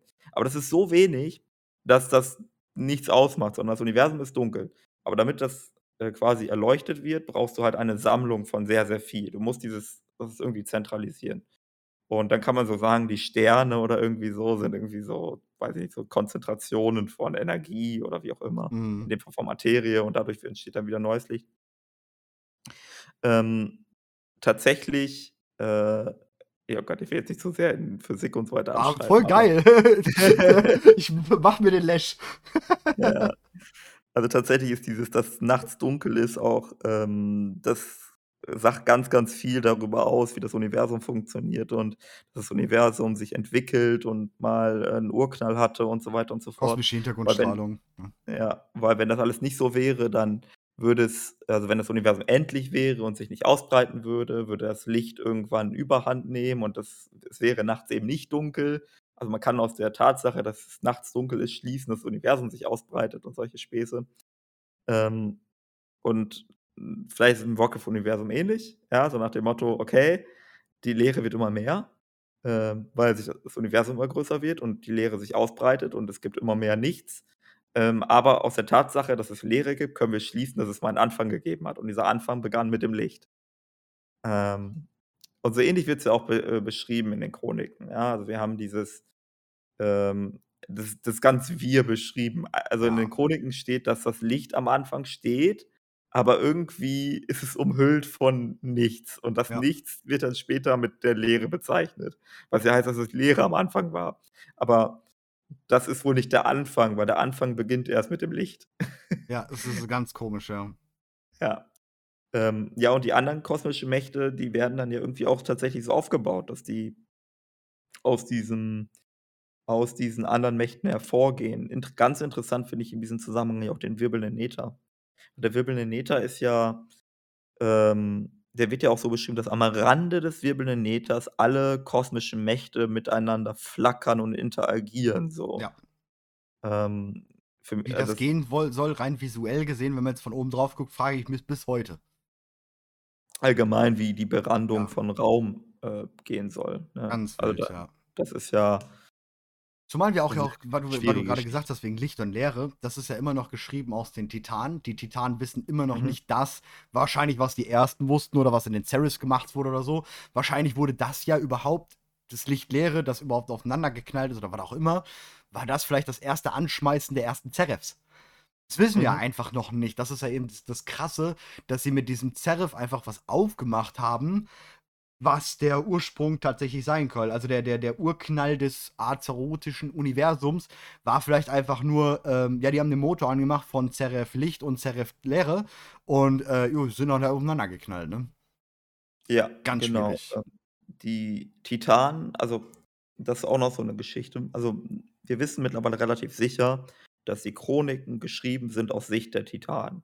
Nicht unbedingt von einem Titan selbst, sondern vielleicht auch nur einer von einem Schreiberling der der Titanen, ist auch egal. Aber es ist so mehr oder weniger die Sicht der Titanen. Und die Titanen sind nicht allwissend, sondern die die Titanen, die lernen auch dazu. Das wissen wir auch, dass die dazulernen, ja? Das beste Beispiel ist Sargeras, der gelernt hat, es gibt, äh, Leerengötter oder so. Das wusste der nicht von Anfang an. Und dann hat er's erst mal den anderen erzählt und die wussten dann wiederum vom Azeroth, davon wusste Sargeras nicht. Und wir wissen mittlerweile, wie unfassbar wichtig Azeroth ist. Das heißt, diese gesamte Geschichte mit wie der Kosmos entstanden ist, das ist einfach nur die Beschreibung, die Sichtweise der Titanen auf den Kosmos. Das ist so, wie wir in der in unserer normalen, echten Welt wie wir mit versuchen, mit Physik oder so den Urknall zu beschreiben. Ja. Wir sind da auch nicht allwissend. An allen Ecken und Enden haben wir Probleme, was das betrifft, ja, Asymmetrie zwischen Materie und Antimet äh, Materie, überhaupt, äh, verschiedene Aspekte der, äh, Genese von Materie oder auch das Auseinander ähm, der verschiedenen Naturgesetzlichkeiten und so weiter. Wir haben Ansätze, das alles zu beschreiben im Rahmen von Quantenfeldtheorie und hast du nicht gesehen. Aber so richtig genau wissen wir es auch nicht. Und Ähnliches mit den Titanen. Die haben auch 'ne Idee und die ist wahrscheinlich auch nicht komplett falsch, aber da fehlen bestimmt auch noch bestimmte Ja. Bausteine und, ähm, auch da hinkt die Theorie vielleicht an der einen oder anderen Stelle. Mit Sicherheit sogar, mit Sicherheit sogar. Ähm, grade wenn man wir wissen ja auch zum Beispiel von den Scheiben von Norganon, dass sie sich ja auch alle möglichen Komplexe aufschreiben lassen auf den unterschiedlichen Welten, um eben dazu zu lernen. Oder wo sie halt dazugelernt haben mit der Lehre auf Azeroth, ähm, Ja. und, äh, eigene Forschungseinrichtungen ja auf Azeroth hatten, um eben die alten Götter zu studieren, dass sie nachdem sie gemerkt haben, man wenn man Yosharei rausreißt, ist es nicht so geil. Und Ja. das ist halt das, ja. Also, wir wissen, Was ich vor die was ich Chroniken vor. Hintergrund sehr interessant finde, ist ja, d die Titanen sagen also, die Titanen selbst begreifen sich als göttliche Wesen, okay? Mhm. Ähm aber trotzdem sagen sie und no noch dazu, sie sagen, sie sind Wesen der Ordnung und sie sind göttliche Wesen, aber sie sagen, die primären Kräfte des Universums sind Licht und Schatten. Mhm. Das ist sehr ungewöhnlich. Wenn Schon. du selbst sagst, du bist 'n Gott, aber das, was das Ursprünglichste aller Ursprünglichsten ist, das ist Zeug, was mit dir nichts zu tun hat, dann ist das schon mal 'n bisschen seltsam. Und es gibt ja dann also, sollte diese Erzählung stimmen und Licht und Schatten sind die ursprünglichen Kräfte des Universums, dann kann man sich ja die Frage stellen, dann müssten ja diese Go Gottheiten mehr Plan haben oder wären die ja zumindest älter und sind von Anfang an dabei und können vielleicht noch 'n bisschen mehr erzählen. Und da haben wir ja tatsächlich, wenn's um den Begriff der, ich sage mal, Wahrheit geht, äh, bei Licht und Schatten 2 völlig unterschiedliche Herangehensweisen. Ja. Ähm, das Licht hat die eine Wahrheit, die eine Prophezeiung, der zu folgen ist und nichts als die Wahrheit und hast du nicht gesehen. Wenn du dagegen verstößt, dann wirst du aber so was von aus'm Leben gebrutzelt. Ja. Und, ähm, die Lehre sagt: „Na, na, na, na, es gibt gar nicht die Wahrheit. Es gibt 1.000 Wahrheiten und, ähm, nur eine von vielen Wahrheiten ist am äh, wird am Ende realisiert.“ Also, für mich sind ja die Lehrengötter sowieso so was wie Quantenphysiker, die die haben ihre Wellenfunktion und dann sagen die: „Ja, Schrödingers Katze ist tot und lebendig“ und ob das jetzt das eine oder das andere zutrifft, da gucken wir mal, wenn wir in die Kiste reinschauen. Und die die das Licht ist ganz sicher: „Nein, die Katze lebt.“ Ja. So ungefähr funktioniert das. Wir sorgen dafür, dass die Katze lebt, doch viel wichtiger. Ne, Ja. weil sie sie sie sie sind ja die einzig wahren, die die Killer des des ganzen Universums. Wir machen das schon, ne? So. Ja, die sind ganz crazy. Das Licht ist wirklich ganz crazy in Azeroth, ja. Ja, ist schwierig. Aber da müssen wir wirklich tatsächlich da können wir spekulieren und spekulieren und spekulieren. 11.0 wird das erst zeigen, wenn wirklich das nächste Zeref oder mit dem nächsten Kosmischen weitergeht. Ich glaube, da wird noch 'n 'n ganz großes Umdenken und großes Fass aufgemacht. Und Ja. uns sehr viele Antworten noch geliefert werden. Ja, Damit es in kann halt Bereich. sogar sein also, es kann in so viele Richtungen Ja. abdriften. Ähm, es gibt diese Idee auch von den zyklischen Universen, dass du halt sagst: „Okay, irgendwann, ähm, passiert es tatsächlich, dass eine dieser Mächte Überhand nimmt.“ Vielleicht ist es immer die Lehre, aber es könnten auch andere sein. Ja. Und wenn das passiert, ähm, dann gibt's den dann gibt's den großen Reset. Ja, Dann genau. erwacht Azeroth und sagt: „Okay, pass auf, äh, wir beginnen von Neuem.“ Genau. Und, ähm, dieses Neubeginn war vielleicht in dem Fall, dass das vorherige Universum, also das, was vor uns jetzt da war, da hat die Leere gewonnen. Und um das zu kompensieren, musste Azeroth mit dem Licht beginnen, weil Mhm. das die Leere hinweg geleuchtet werden musste. Ähm, aber wenn vielleicht der Tod gewonnen hätte, wie Soval sich das vorgestellt hätte, hätte Azeroth den Reset eingeleitet und dann hätte es vielleicht mit dem Leben begonnen oder so. Ja, I genau. don't know. Das ist ja auch Ähm was 'ne Theorie, die ich schon vor vor langer Zeit ich glaube, da hast das ist die ersten Videos, die du von mir geguckt hattest, glaube ich. Das kann Ähm, sein, ja. da hatte ich ja auch schon stark darüber philosophiert, dass wir eigentlich oder ich stark davon ausgehe, dass wir gar nicht in der ersten Version Azeroths grade sind und der Realität sind, sondern wahrscheinlich schon 1, 2, 3 Mal das Universum gewiped ist und, äh, wir in einem Neustartprozess sind. Und immer wenn Azeroth halt aufsteht, das sozusagen ein, ja, Neustart ist und das Universum wird resettet. Kommen wir auch wieder zu Sageras Schwert. Vielleicht wollte er mit dem Schwert einfach den Knopf des Neustarts drücken. Ja. Ähm, das ist halt, ja, alles, was so sein könnte. Aber ich gehe auch stark davon aus, wir sind nicht in Version 1 unseres Universums. Das ist so Ja. meine schon längere Vermutung, Theorie, die ich dazu habe. Ja, ja. Ja, aber Äh, wäre nicht wäre nicht komplett abwegig. Man kann auch Ja. überlegen, ob es noch andere Funktionsweisen gäbe, die weniger symmetrisch sind, Mhm. ähm, dass du halt 'ne Überwelt hast oder so was und dass aus der Überwelt halt die Unterwelt geboren wird. Die die Wortwahl ist ungünstig, aber dass es halt diese Welt mit den Serefs, dass das quasi die Ebene der Götter ist und dass Ja. aus der Ebene der Götter eine Unterebene, Midgard, also unser physisches Universum geschaffen wird. Und wenn das halt vergeht, dann wird das halt gewiped, aber diese Überwelt mit den Serefs, die ist halt, Immer ähm, da, überdauernd, ja. Ja, genau. Ja, wir wissen ja nicht, dass du sagtest ja grad schon, die Skyboxen in Zeref. Ähm, wir wissen, die Zerefs sind untereinander verbunden in irgendeiner Art und Weise. Das heißt, da kann immer noch irgendwo einer drüber gucken, der der zugeguckt hat, wie wir kleinen Ameisen in Zeref Mortis unterwegs waren und, ähm, ja, da unser Unwesen getrieben haben. Die haben sich einfach 'n Spaß gemacht und gesagt: „Ja, lassen wir sie da einfach mal gucken.“ Oder vielleicht können sie auch nicht eingreifen oder wie auch immer. Aber irgendwas, denke ich, wird noch über diesen Zerefs stehen. Also, jetzt nicht als als formale Welt, nicht als, ähm als was Physisches, was ich anfassen kann, wie 'n Zeref Mortis, sondern irgendwas, was auf diese Zerefs guckt und sie steuert, ein ein gemeinsamer Mechanismus, eine Verbindung, irgendwas wird, denke ich, da sein, was, ähm, ja, das Ganze irgendwie erläutert und erklärt oder erzählt. Weiß ich nicht. Mhm.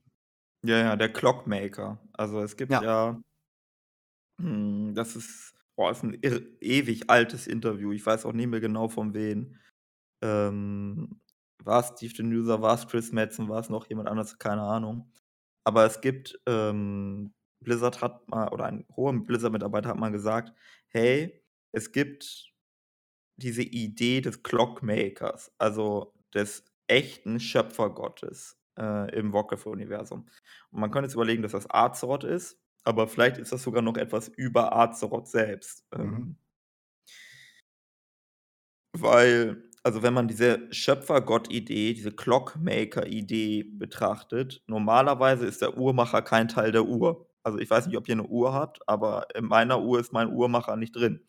Ähm, von dem her könnte man denken, dass, wenn es diesen außerweltlichen Schöpfer gibt, dann ist der halt eben auch uns gar nicht zugänglich. Und der überwacht vielleicht alles. Und vielleicht ähm, also, da gibt's ja auch es gibt auch verschiedene andere Dinge. Es gibt diese ewig Reisenden. Ich Ja. habe auch manchmal überlegt, ob die was mit dem zu tun haben könnten, dass die die vielleicht irgendwie deren Boten, ja, Agenten, Boten, Sucher, Agenten, ja. Propheten, beobachtbar, äh, Mhm. irgendwie so was sind. Die Ähm Ewigreisenden werden ja sowieso ich meine, grade jetzt, wo wir mit Venari ja noch mal dieses, ne, ähm diesen Hint auf diesen Reisenden haben und Venari ja anscheinend jetzt auch ein Ewigreisende wird, ne? Also, ich ich kann mir vorstellen, dass wir Venari beim nächsten Mal, wenn wir sie sehen, dass sie eine Ewigreisende ist. Ja. Weil wir auch Ja. durch sie wissen, sie können durch alle Zerefs gehen jetzt. Also, Venari kann durch diesen ewigen Reisenden nach allen Zerefs gehen, was ja schon sehr dafür spricht, ähm, dass da was ist. Ja, wenn die ewig Reisenden die, ähm, Everlasting Statuettes sind, also diese Statuen, die wir vom dunklen Portal kennen und, ähm, von anderen Darstellungen, Schwarzer Tempel et cetera pp. Nagrand, die sind überall, Ja. whatever. Ähm, wenn die das sind, dann okay, dann sind die halt 'ne kosmische Macht, die so krass ist, weil da waren die bei allen Ereignissen dabei, also wirklich bei allen. Ähm, und das übersteigt alle unsere anderen Mächte. Also, mal ist ja die Leere da, mal ist das Chaos da, mal ist der Tod da, aber es gab immer diese Statuen, egal wo wir waren.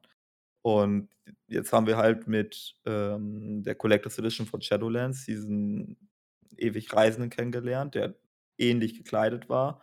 Bei Venari taucht das jetzt wieder auf, auch im Zusammenhang mit Seraph Mortis. Äh, wir haben diese kleine Figur in äh, Korthia, die auch uns zuflüstert. Ja, genau, Und genau. und was die uns so erzählt, das ist auf dem höchsten Wissensstand, den man überhaupt haben kann über den Kosmos. Die erzählt auch irgendwas von 'ner 7. kosmischen Macht und so weiter, während, äh, die ansonsten schlauste Figur, die wir zu dem Thema bisher überhaupt im Warcraft-Kosmos getroffen haben, nämlich den verrückten Mittler aus Seraph Mortis, ähm Mhm. ähm, darüber nur spekuliert. Und die Statue droppt das einfach so. Ähm, von dem her was auch immer dahinter steckt, ist mindestens also, mindestens auf dem Niveau von Göttern, also, mindestens auf dem Niveau von Titanen, Ja. wenn nicht sogar höher. Ich meine, generell muss man ja sagen, das wäre äh, ich finde ich noch 'n bisschen komisch, dass Firim ich meine, ich fand ja generell komisch, äh, Firim ist ja im Mausoleum der Ersten drin und er er kann sich da alles anscheinend auch angucken. Der wird da einfach durchgelassen und, ähm, alles völlig legitim. Der ist ja sogar dann im Endkampf beim Endkampf vorbei gegen den Kerkermeister. Also, er sieht alles. Er er kriegt alles mit. Er ist ja generell einfach er weiß einfach verdammt viel. Und warum da nicht der Zusammenkunft irgendwie mit Venari, dass die sich nicht dann getroffen haben? Weil das wäre ja dann, oh, Ultimate, das ist ja kein Plan. Urknall, Mhm. die beiden zusammen. Das stimmt, das Ähm stimmt. Es sei denn Ja? es sei denn das Ding ist ja, wir wissen so wenig darüber, was Venari, ähm, verbrochen hat. Also, so Ja. wir haben so Ideen, Ja. aber ich könnte mir sogar vorstellen, dass Firim von Venari irgendwie hintergangen worden ist und dass die beiden sich überhaupt nicht mögen. Kann durchaus sein. Ich meine, war in den Kartellen ja vorher, ähm, gang und gäbe dann und so was hinterher, wenn man da raus wollte und hast du nicht gesehen. Ähm, von da an aber natürlich, wie auch grad schon geschrieben wird, Venari will ja flüchten. Sie will ja niemanden außer uns, unseren Geschäfts äh, Geschäftspartner, wissen Ja. lassen, dass es sie ja überhaupt noch gibt. Deswegen hat sie ja ihren Tod vorgetäuscht und man findet sie in der Schmiede, ähm, tot Ja. und sie ist ja dann nicht mehr da.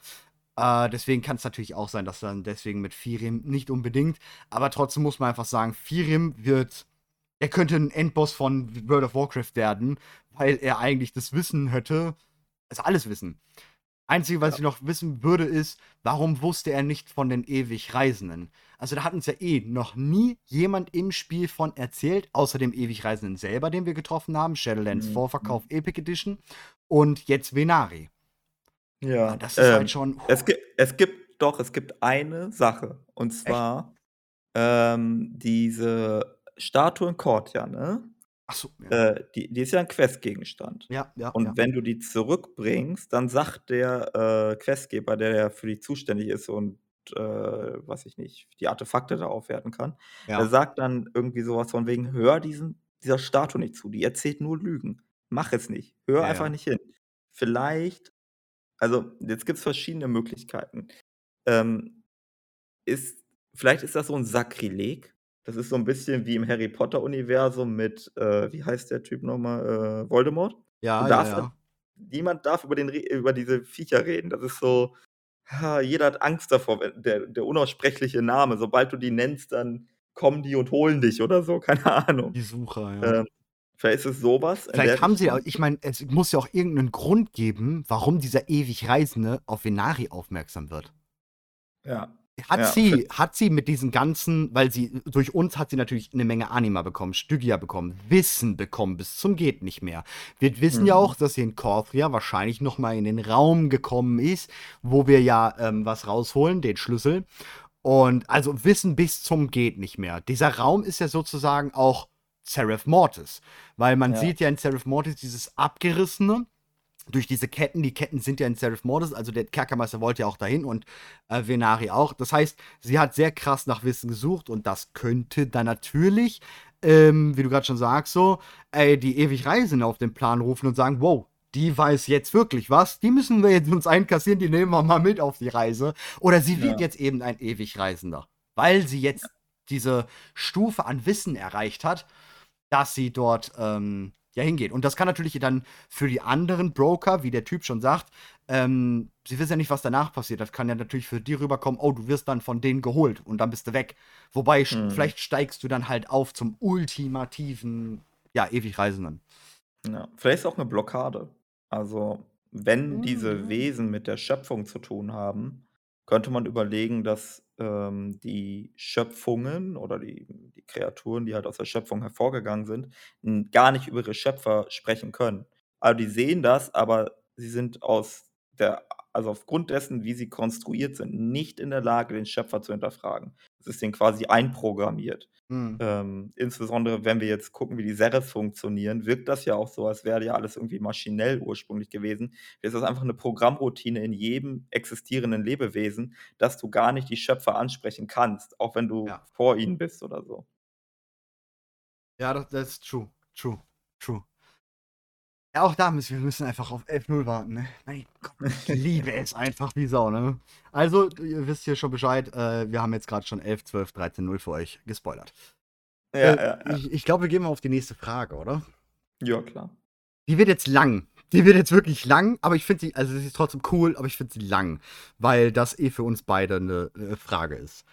Ähm, aber was machen die? Also ich habe sie abgekürzt für den, der die Frage gestellt hat. Sorry, ich musste ein bisschen einkürzen, wo es ging, weil sie war wirklich sehr lang.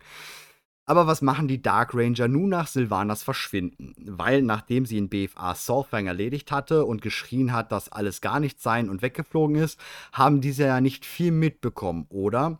Es gibt eine dunkle Waldläuferin, welche, wenn man als Loyalist sich das letzte Mal mit Sylvanas in den Geisterlanden trifft, auch kurzzeitig anwesend ist und wusste, dass Sylvanas am Ende mit äh, Nathanos bei dem Waldläufer Windläuferturm trifft, und zwar Lenara.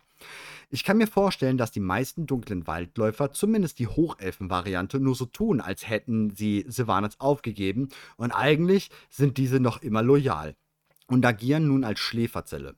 Was erklären würde, warum man die dunklen Waldläufer einfach so zur Allianz überlaufen lässt. Nicht aus Gutmütigkeit, sondern um sie einzuschleusen.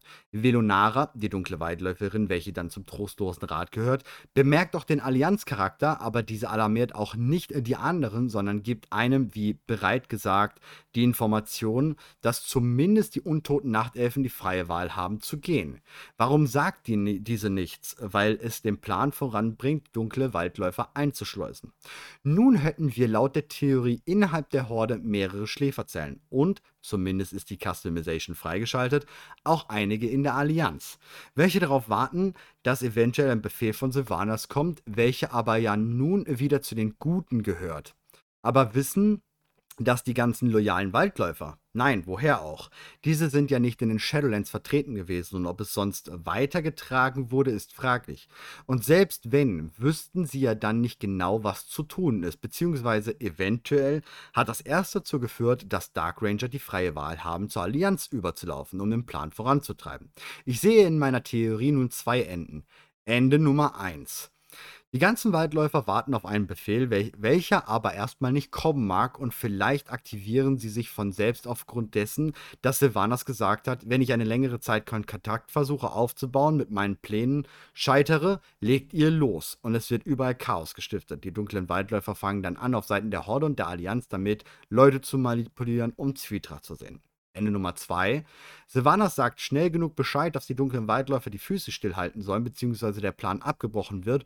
Und wir werden nie erfahren, ob was passiert wäre, meine Theorie stimmt, beziehungsweise vielleicht erst für später. Und theoretisch Ende 3. Und zwar, dass Sylvanas doch noch Bock hat, Chaos zu stiften, aber das halte ich für wiederum zu unwahrscheinlich. Sehr viel Text, sehr lange, aber geil. Sylvanas ist immer geil. Ja, äh, sehr, sehr cool. Äh, ja. Also, wir haben ja gerade eben schon mal ein bisschen über Sylvanas gesprochen, dass es ein bisschen schwierig ist, Sylvanas jetzt wieder, äh, zurückzubringen in die Story. Ähm, es wäre natürlich krass, wenn tatsächlich der Plan gewesen ist, nachdem, ähm, der freie Wille wiederhergestellt worden war, was Sylvanas ja vorhatte, dass, wenn sie zurückkehrt, dass sie halt, äh, anfängt, ähm, weiß ich nicht, Leute aus'm Weg zu räumen, die immer noch irgendwie opportun sind oder so, die das Mhm. vielleicht wieder rückgängig machen wollen würden und dass das vielleicht so der der tiefere Plan war. Ähm, die die Sache, dass also, es mehrere Dinge dazu. Erst einmal könnte es überhaupt sein, dass wir Schläfer haben. Man nennt das, glaube ich, Schläfer, ne? Ja, ja, Schläferzellen genau. oder irgendwie Ja, so ja. was. Ähm ja, doch, warum nicht? Äh, wir haben Sylvanas Loyalisten gehabt, äh, Battle for Azeroth. Da gab's ja manchmal auch so, dass dich noch Leute angeflüstert haben, wenn du Loyalist bist, so mit „Für die dunkle Fürstin“ oder so und Genau, so ja. getan haben, als wäre man Teil der Horde, aber war's nicht wirklich.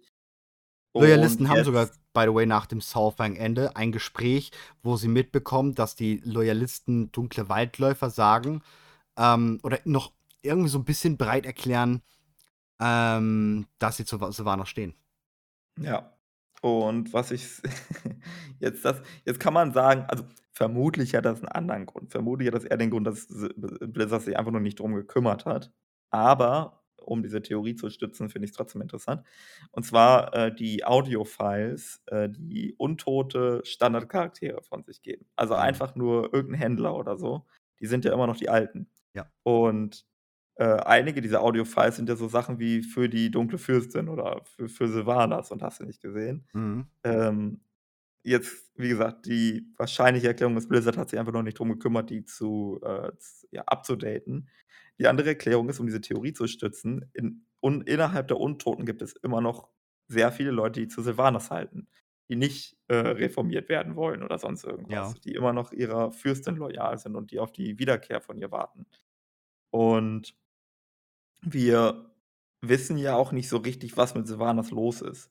Sie tut gegenüber den anderen Charakteren manchmal einen auf geläutert, aber es kommt schon so 'n bisschen Mhm. durchgezwinkert, dass sie das vielleicht nicht wirklich so denkt. Wie grade der Das Spruch zu den Loyalisten, ne, am Ja. Ende ihres Epiloges so: „Ja, danke, dass du da warst und vielleicht kommt ja irgendwann noch mal die Zeit, wo ich euch brauche“, so. Hm, danke Ja, für den genau. Spruch.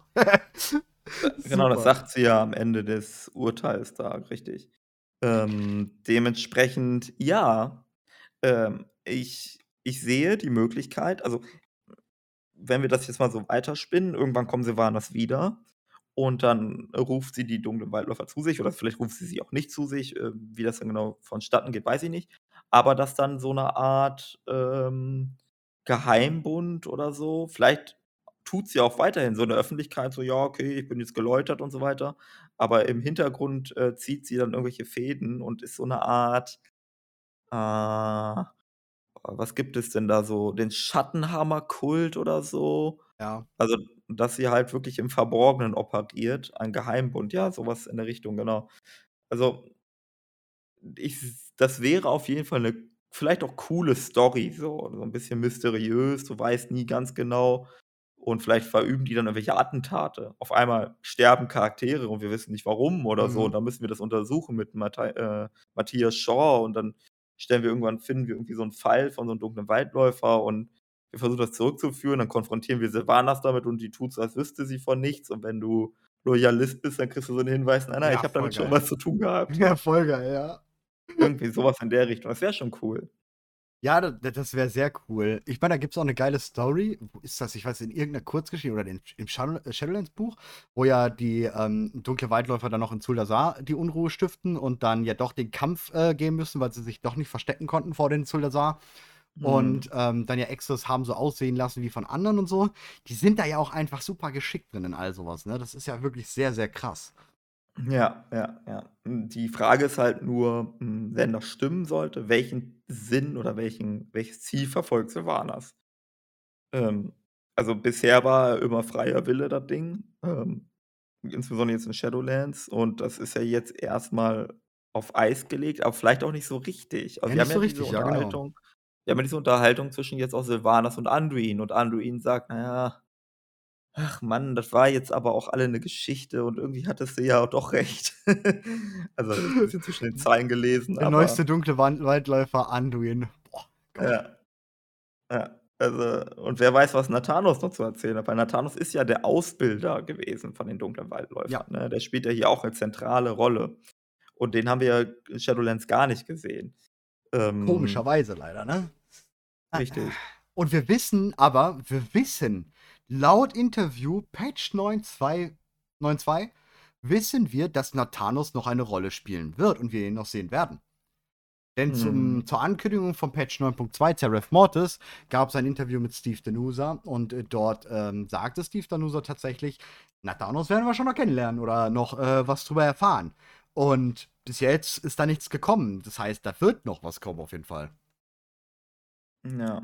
Das ist ja. ganz interessant, ja. Also ich denke auch, Schläferzellen der dunklen Waldläufer sind theoretisch möglich, nicht alle. Ähm, einige, wenige, Handvoll maximal plus die Loyalisten. Also der Loyalist, das ist ja wahrscheinlich dann nur ein Spielercharakter immer mit gemeint. Also rein lore-technisch ist es dann ein Loyalist des Spielers und vielleicht eine Handvoll ähm, dunkler Waldläufer, die da wirklich noch drinstecken, zusammen mit Nathanos. Und ich denke, da könnte noch irgendwas kommen. Ich glaube, Sylvanas hat sich eventuell einen Plan B in der Hinterhand gehalten, weil sie wusste, dass dieses Ende, ähm, was jetzt das Ende, welches Ende jetzt auch gekommen ist, dass das passieren könnte. Und ähm, sich Sylvanas dafür noch irgendwas im, irgendwie eine, was gedacht hat, was dann passieren wird. Danach irgendwann. Hm.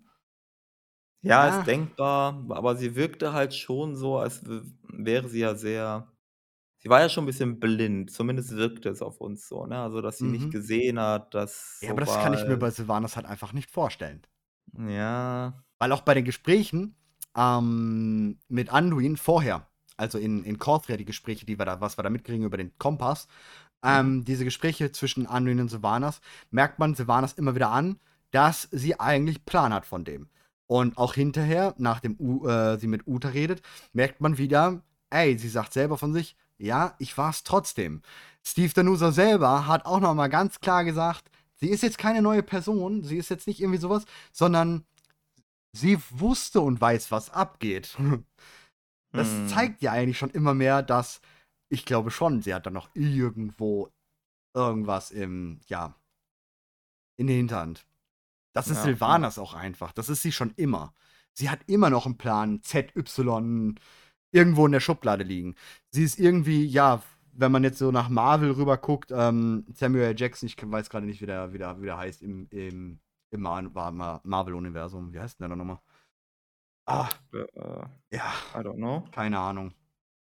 Auf jeden Fall, der plant ja auch alles. Also, ich glaube ganz klar, Sylvanas hat da noch was in der Hand. Nick Fury, okay. genau, ja. Ja, ist krass. Ach so, ach so, ja, ja, ja. Ja, ja, der, der Anführer da. Genau, von, genau. Also das immer, da ja. kann, was weiß ich, was passieren. Und er wusste, ja, es könnte passieren. Also haben wir da was in der Hinterhand. Ja, ja. Ich, ich, ich bin nur ein bisschen, wie gesagt, ich kann mir nur nicht so richtig vorstellen, was das dann ist.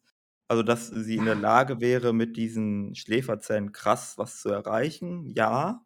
Also zum Beispiel, also was ich mir am ehesten vorstellen kann, sind tatsächlich Attentate, ne? Ja. Dass ja, sie ja verschiedene Anführer tatsächlich in so einem Moment, wo niemand, ähm, äh, das ahnt, auf einmal sterben fünf Anführer der Allianz oder so.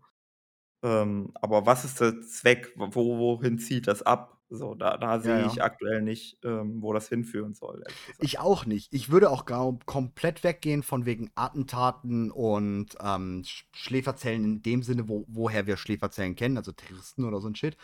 Ähm, da würde ich sogar quasi von weggehen. Ähm, sie kann sie auch gerade nicht agieren, weil sie wird von Doritur ja komplett überwacht. Das wissen wir. Mhm. Kommunikation ist ja quasi auch nicht möglich. Und ich glaube eher, da ist was. was ich ja? habe mal eine Frage diesbezüglich. Ne? Ja. Also, der Vogel von Tyrande wacht jetzt über sie so. Ja, genau. Äh, also die Eule. Ähm, äh, was hält Sylvanas eigentlich auf, den Vogel nicht einfach zu erschießen? Weil der auch nichts ist, das ist es, ja. Die Frage habe ich mich auch schon so gefragt. Ähm, ich glaube sogar, diesen Blick, sie hat ja auch einen Blick an Doritur zwischendurch. Mhm. Und ähm, ich glaube, der ist absichtlich gewählt. Ich glaube, sie spielt ein bisschen damit, mit diesem Blick durch Tyrande. Ähm, sie will diesen Blick Mhm. von Doritur, bin ich mir ziemlich sicher. Und Ist das nicht 'ne Geistereule? Kann man Geistereulen nicht töten? Ähm, ich weiß gar nicht, was es genau ist. Doritur ist an sich eigentlich keine Geistereule. Doritur ist 'ne eigentlich 'ne fucking ganz normale Eule. Ich weiß es ehrlich gesagt nicht. Also, äh, Doritur wird 'n paarmal erwähnt in 'n paar Geschichten hier und dort. Ja. Ähm, hat auch besondere Kräfte, wird immer mal wieder irgendwie gestärkt, war durch Elune 'n bisschen gestärkt. Ähm, da gibt's ganz vieles immer mal wieder zu. Aber, ähm, ganz genau wissen, was Doritur ist ich gehe sogar immer noch davon aus, dass Doritur ein äh, ein Teil von Elune, die Eule genau, das wurde nämlich auch in der Geschichte erzählt, dass, ähm, die Eluns Abbild auf Azeroth für Tyranne sein soll. Ähm, ja, schwierig. Mhm. Ganz schwierig. Was was und wieso. Okay. Ganz Ja, schwierig. I don't know. Also, das ist so 'ne Sache, die ich mich so 'n bisschen gefragt habe: Ja. „Okay, sie beobachtet halt Sylvanas, aber was will der Vogel denn bitte machen Ja, Sylvanas?“ ist so, gegen Sylvanas, so, wisst ihr weißt, was ich meine? Und vor allem, wer findet dann bitte Sylvanas im Schlund? Die Ja. findet die würde ja keiner die wäre weg. Zack. Vor allem, wenn wenn dieser Vogel irgendwie so krass ist, dass s dieser Vogel was gegen Sylvanas machen könnte Warum hat er vorher nicht was gemacht, ja? Richtig, warum haben wir den nicht eingesetzt? Ist so. Deswegen, Das ich glaube ganz klar, auf. Sylvanas will diese Sicht. Sylvanas will, dass sie geguckt äh, angeguckt wird. Ähm, und ich glaube, diese dunkle Waldläufer werden, wenn dann noch im Hintergrund bleiben und irgendwann ausgespielt werden. Wenn Ja. Sylvanas vielleicht als neutrale Person irgendwo Ratgeber in den Shadowlands oder was was auch immer sein wird. Ja, glaube ich schon. Ja, ja, ja. Ähm, kommen wir, glaube ich, zum nächsten. Ähm, das ist 'ne coole coole Frage. Die war vorhin, wie gesagt, aus'm Chat. Also, wir fangen jetzt langsam an mit den Chatfragen, die wir da, ähm, Mhm. hatten. Ähm, wenn man tiefer in den Magier-Hintergrund will in WoW, welche Questreihe würdest du da empfehlen oder ihr empfehlen oder auch welches Buch? Da du 'n Mhm. ziemlich größeres Brain hast als ich und darauf besser antworten kannst, würde ich sagen deswegen habe ich die Frage für dich aufbewahrt. Mhm, mhm, mhm. Boah. Also, ich finde ziemlich shit, die vieles Frage cool. ist schwer. Ich finde zum Beispiel diese Erläuterung von Illidan, wie er oben auf also, aus dem Buch Illidan auch, wie er oben im Mhm. Black Temple hockt und diese Rune macht. Ähm, die ja Ja. über Tage hinweg und ihm so viel Macht, ähm, braucht, dass wir ja überhaupt die Chance haben, ihn zu besiegen. Ähm, ich finde, das zeigt schon ziemlich gut. Aber ansonsten würde ich keine explizite Quest mir grade einfallen, die mir sagt: „Okay, hier wissen wir, wie Magie funktioniert.“ In WoW. Ja. Es gibt natürlich so 'n paar, ähm, No-Brainer wie, ja, Magier, Klassenhalle und so weiter. Aber ich finde tatsächlich, dass man da gar nicht so viel darüber erfährt. Hm. Ja, es gibt halt so versprengt immer wieder Sachen, ne? Also, wenn du halt diese gesamte, äh, Entstehung der Wächter und so haben willst ich finde, das wird in den Chroniken ganz gut erzählt. Hm, überhaupt auch Equin hat Ja. da viele Ansatzpunkte, aber welche Quest, welche welches Buch? Sehr schwierig tatsächlich. Ich wüsste mir Hm. fällt da halt auch nichts ein. Wir haben in Legion diese eine Kirin Tor Quest, ähm, mit den Ja. Runenmalen. Das ist zum Beispiel auch 'ne sehr coole Quest, die mal nicht dieses In-Game, ähm, ja, Zaubern, ne? Du hast so deine beiden Hände aneinander und dazwischen kommt 'n Frostblitz raus, weil so ist Zaubern ja in World of Warcraft eigentlich nicht, sondern man malt halt Runen und damit zaubert man. Ähm, sehr Mhm. schön zum Beispiel im Warcraft-Film zu sehen, wie Khadgar da die Barriere dann macht oder wie sie halt diese Rose herauszaubern für die Portalzauber. Ähm und da hast du das, äh bei dieser Legion-Quest-Reihe ist es sehr gut, äh, die ist ja auch sozusagen da wird einem ja beigebracht, wie man Runen zeichnet. Ähm, das ist schon sehr cool. Aber ansonsten fällt mir da auch nichts weiter ein. Ja, man könnte vielleicht noch irgendwie, ähm, hier das Jaina Proudmoore Buch, äh, sagen, Tides of War. Äh, einfach, weil sie halt 'ne Magierin ist und du erfährst so 'n bisschen so 'n bisschen, wie wie sie tickt und, äh, welche magischen Hintergründe es auch bei der Zerstörung von Terramore gibt, auch mit Ronin und so. Mhm. Und die Beziehung zu Kalecgos. Aber auch da ist das eher so im Hintergrund die ganze Zeit.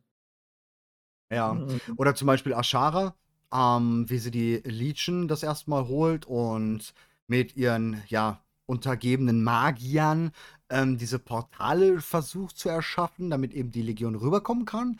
Hast du natürlich auch 'n bisschen was an Erläuterung durch, wie krass sich die Magie eigentlich oder wie krass man sie kanalisieren muss. Ich hätte jetzt Ja. am liebsten gesagt, irgendwas mit Medivh, aber leider Gottes haben wir da kaum etwas und das ist sehr schade, finde ich. Ja, Medivh haben wir nicht wirklich nicht so viel, das ist richtig. Ähm, Medivh ist auch immer so eher zurückhaltend erzählt. Khadgar Ja, auch gar haben nichts. wir auch nicht so viel.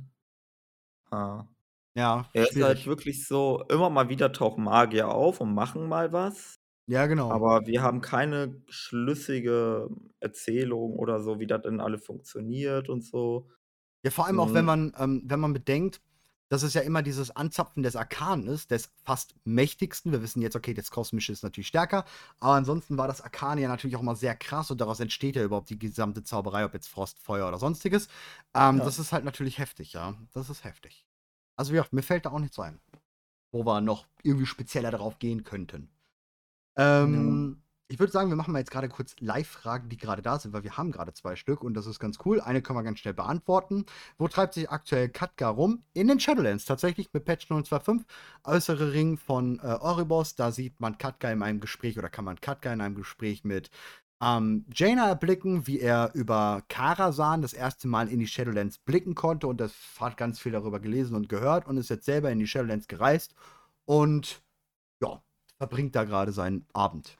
Genau, also die letzten Jahre war Khadgar in Karasan. Genau. Das wissen wir aus Erkundet, Azeroth, Kalim, äh, östliche Königreiche. Östliche Königreich, ja.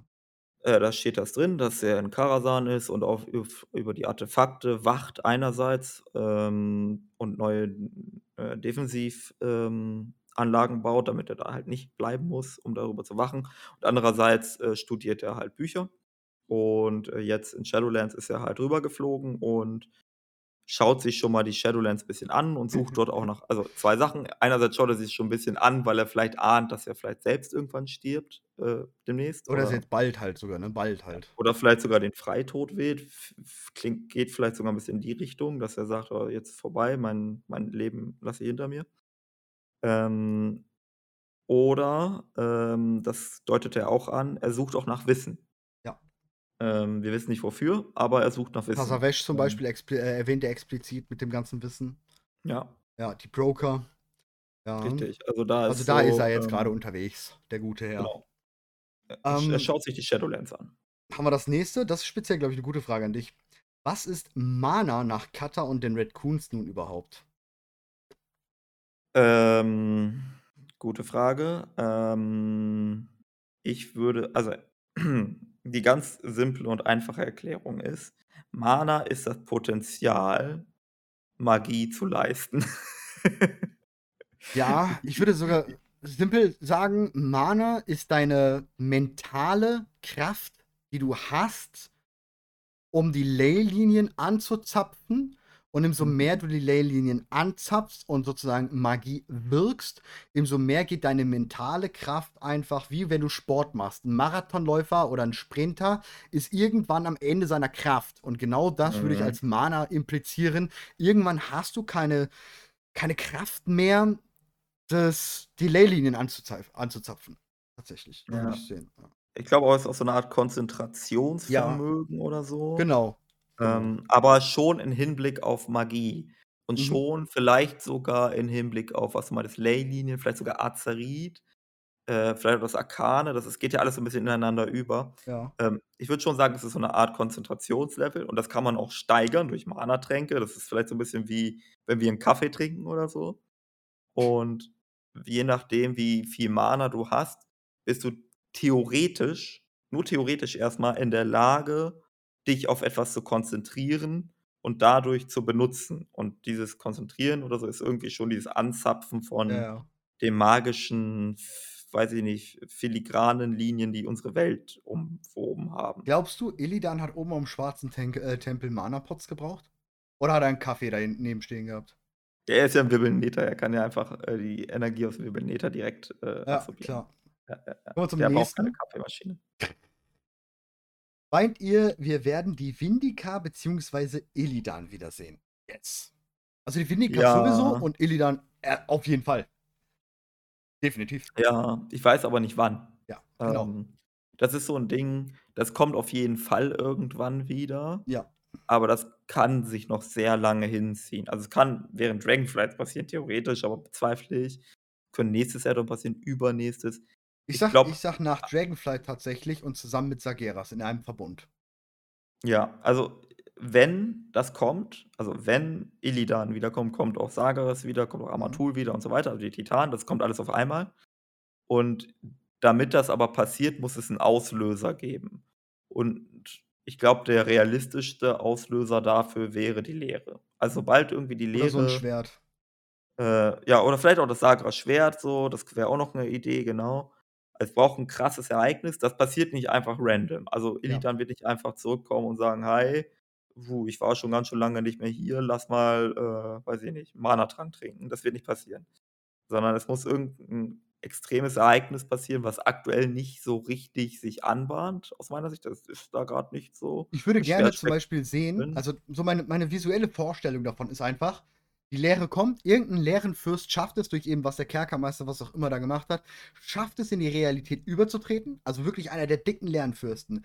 Auch einer, wogegen wir nichts machen können.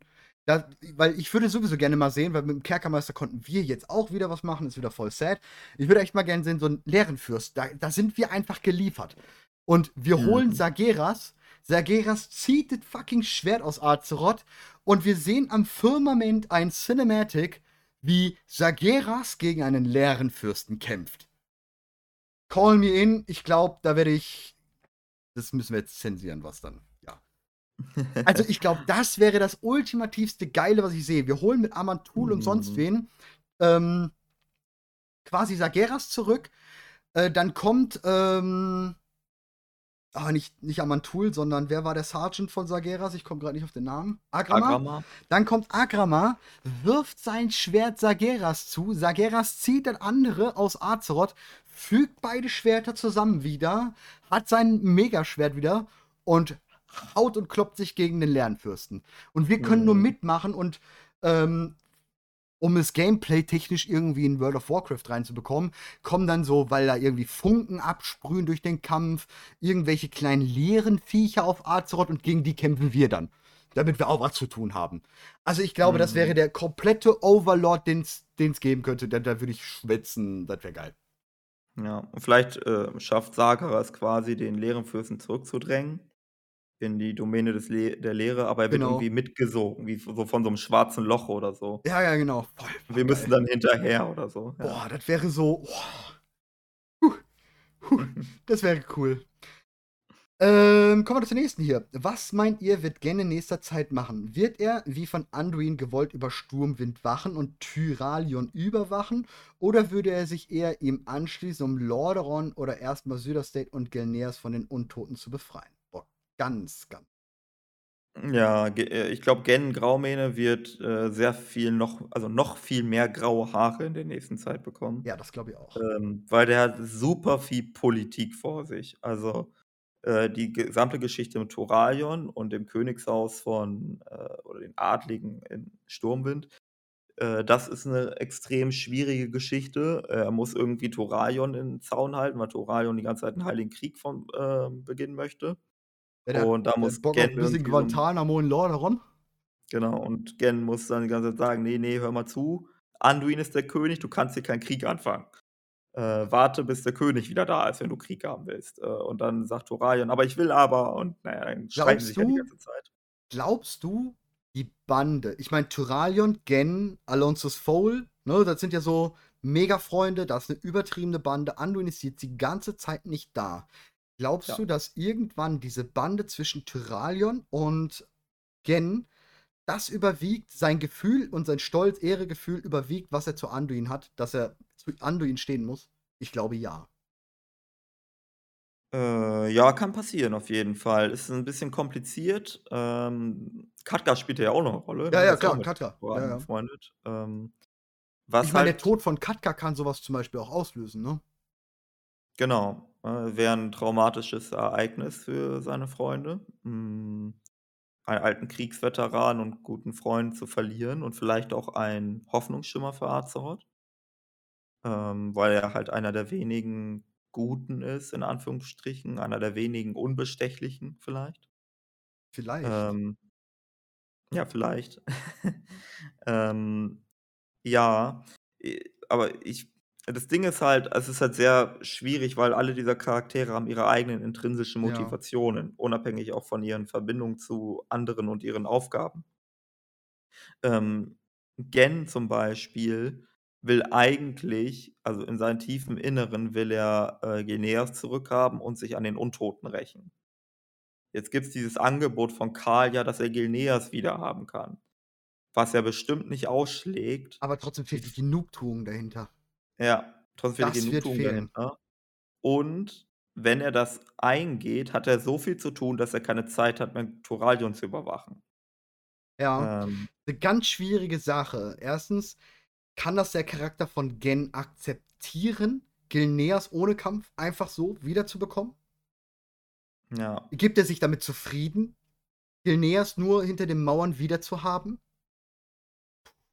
Er muss mit den zu das nächste Krasse, was ja ist, was was viele noch gar nicht auf dem Schirm haben. Er kriegt Gilneas zurück. Alles klar, alles cool, aber Gilneas ist verseucht. Er Mhm. muss er muss mit den Untoten zusammenarbeiten, um das Verseuchte wegzubekommen, weil die Untoten haben ja jetzt durch die Maldraxi und durch die Kyrianer eben das Mittel bekommen, diese Seuche wegzuwaschen, wegzureinigen, wie auch immer. Also muss Gen mit den Untoten zusammenarbeiten und ihnen quasi erlauben, die Seuche dort wegzumachen. Und ich glaube, das hat ganz viel Potenzial. Mhm. Ich glaube, die warten in 'nem Hinterhalt. Also, ich stelle es mir da habe ich wieder so 'ne bildliche Szene direkt vorm Kopf. Ich Oh, ich ich ey. sehe ganz, ganz krass Stell dir mal vor, die kommen dann zurück, ne, und Gen sagt: „Alles klar, ey, ich arbeite mit euch zusammen“ und die machen die Ja, Säufe ja, äh, ja. Ja, äh, ja. Seuche weg und so. Und kurz bevor es beendet ist, äh, kommt Nathanos wieder und schießt auf so 'n Seuchenkanister und alles beginnt von vorn. Okay, du gehst in die Richtung, ich wäre in die ganz andere Richtung. Ich sage dir, Gilneas Türen sind offen. Gen Gen arbeitet mit ihnen zusammen. Die Verlassenen kommen rein mit Kal Kalia oder mit irgend 'nem ich sage mal, mit Lilien vielleicht. Die Lilien ist gut dafür. Und, äh, hinter den Mauern wartet Tyralion mit der Armee des Mhm. Lichts. Und sie warten, okay, die Gegend ist gereinigt und dann gibt Gen den Befehl und die Ar Armee des Lichts kommt rein und tötet die Verlassenen. Mit Ka mit Ja. Lilien zusammen. Das wäre natürlich krass, dass das so 'n Uh. so dass die, äh dass Gen dass Gen das nur ausnutzt, die Verlassenen, die dieses Angebot und, äh, gemeinsam mit Thoralion diesen Hinterhalt, äh, plant und 'n Völkermord an den Ich Verlassenen lese auch auch grad was Geiles noch andersrum von Devil Bride. Apropos, kann es nicht vielleicht sogar sein, dass Kalia ein falsches Spiel spielt, dass sie mit dem Angebot, Gilneas zurückzugeben, versucht, Gen von Sturmwind wegzulocken? Da sind wir wieder bei der Theorie dunkle Waldläufer, Sylvanas, Mhm. Gen, der dort in Gilneas dann wieder alleine ist, niedrige Zahl. Huhuhuhu. Das hätte auch sehr viel Potenzial. Ich meine, dann ist die Allianz ganz kaputt. Stell dir bitte vor, Gen wird getötet. Mhm. Tyralion bricht sofort den Krieg los, weil dann ist Feierabend. Wenn Gen getötet wird, dann ist dann ist Feierabend in in Allianz.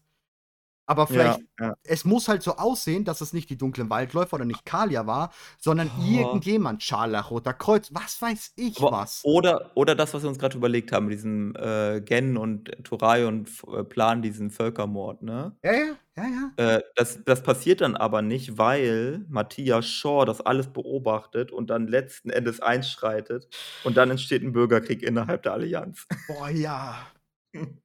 Puh. Das das da ist vieles Krasses mit drin. Aber ich sehe zum Beispiel viele Potenziale, die man dafür opfern könnte, sei es jetzt der Scharlachrote Kreuzzug, um ihn ganz aus Lordaeron rauszubekommen, ähm, da irgendwelche Fährten zu legen, dass der es war, oder halt auch die Fährte in die Allianz zu legen. Ja, die ne, Mhm. irgendwie, dass da irgendwas passiert ist oder so, das der Allianz unterzuschieben, damit eben es noch brüchiger wird in der Allianz. Weil wir wissen, so oder so, ähm, dass in der Allianz jetzt irgendwie mal Krieg geben soll untereinander oder halt, ähm, zumindest die Stimmung kippen sollte. Ähm, man kann natürlich da irgendwie was dadurch in die Schuhe schieben. Also, es wird ja irgendwas wird sich ja um Gilneas drehen und das wäre schon boah, so abtrünniger Gilnea, boah, da da ist so viel drin, ne? Mhm. Wir haben auch immer noch ja. Kalias, ähm, äh, Janas Bruder, wo wir immer noch eigentlich wissen, warum der, der, der, der, wirkte von Anfang an so klar, der kann gar nicht klar sein, weil sonst da, da muss noch irgendwas sein von Nathanos und ähm, Ja, ja, so, ne? Derek, ja, ja. Ja, da muss. ist, genau, Derek könnte immer noch eine programmierte Zeitbombe sein, von der wir nichts wissen, der auf ein Signal wartet. Also un im Unterbewusstsein. Aber Ja. er ist sich wahrscheinlich selbst darüber nicht bewusst. Und Da haben wir wieder die Schläferzelle, Dunkelweitläufer, vielleicht können die ihn genau, triggern. genau, vielleicht können die ihn triggern. Vielleicht wird auch, vielleicht ist auch ein Unfall. So, vielleicht Ja. ist gar nicht mehr beabsichtigt, dass er getriggert wird, aber dann passiert irgendein Ereignis, worauf Mhm. er programmiert worden ist. Was weiß ich, äh, Thoraion trifft Kalia oder irgendwie sowas. Und auf einmal explodiert Derek, weil Sylvanas dieses Ereignis verhindern wollte oder irgendwie sowas. Ja, krass. Ja. Also ich sehe da viele Möglichkeiten. Erstens den Hinterhalt für Verlassene, also gegen, gegen die Verlassenen sozusagen, dass sie dort in eine Falle gelockt werden und die Armee des Lichts ballert da rein. Aber wäre eher unrealistisch, muss ich gerade sagen, weil dann hätten wir wieder Allianz Horde und das wird nicht passieren jetzt gerade. Das wird in nächster Zeit nicht passieren, weil sonst, na, das passt einfach gerade nicht. Ich denke, wenn sowas passiert, wird es auf irgendjemanden geläutet werden. Ich könnte mir sogar vorstellen, dass Tyralion den Scharlachroten Kreuzzug engagiert, das zu tun. Damit es Ja. eben auf den Scharlachroten Kreuzzug und nicht auf die Allianz zurückfällt. Als Sündenbock, ja. Ja, Auf jeden Fall. dann. Wir haben auch den, wir Ja, haben auch noch den äh, Agentum-Kreuzzug, der ist ja auch noch da am Start und der ist ja auch wieder erstarkt. Das haben wir im, WO, äh, im Shadowlands ja. Pre-Event gehabt. Ähm, und der hat ja jetzt nichts mehr zu tun. Ja, ja, ja. Wahrscheinlich. Dementsprechend, vielleicht denken die sich so, ach ja, jetzt gegen die Geißel kämpfen war in den letzten Monaten ganz cool. Da sind ja noch mehr Untote. Wir haben auch immer noch Lotrexion im Spiel, ne? Genau, Lotraktion ist auch noch irgendwo. Da wissen wir noch, äh, da, da ist jetzt auch die Frage, wie mit dem verfahren wird. Jetzt, wo wir wissen, also jetzt, wo es Ja. quasi allgemeines Wissen ist, dass die Nase-Sieben böse Jungs sind, wie gehen wir mit Lotraktion um? Ja, das ist, das ist alles Hardcore. Ah. Ja. Das ist echt, echt, echt, echt, echt alles Hardcore. Ähm, ich sehe da sehr viel Potenzial. Also, wir sind uns beide sicher, ähm, wir sind uns beide sicher, dass Gilneas ein großer Punkt spielen könnte. Einen großen Punkt äh, sein könnte. Ja, Da sind wir definitiv. Also für, für, ich glaube, für Lordaeron oder, ja, also Lordaeron im Sinne von die, äh, das alte Lordaeron, die, die nör der nördliche Teil der östlichen Königreiche, das ist ja, so- das ist ja so zweigeteilt, die, dieser Kontinent. Ich glaube, da spielt Gilneas den Schlüsselpunkt, was die politische Entwicklung anbelangt.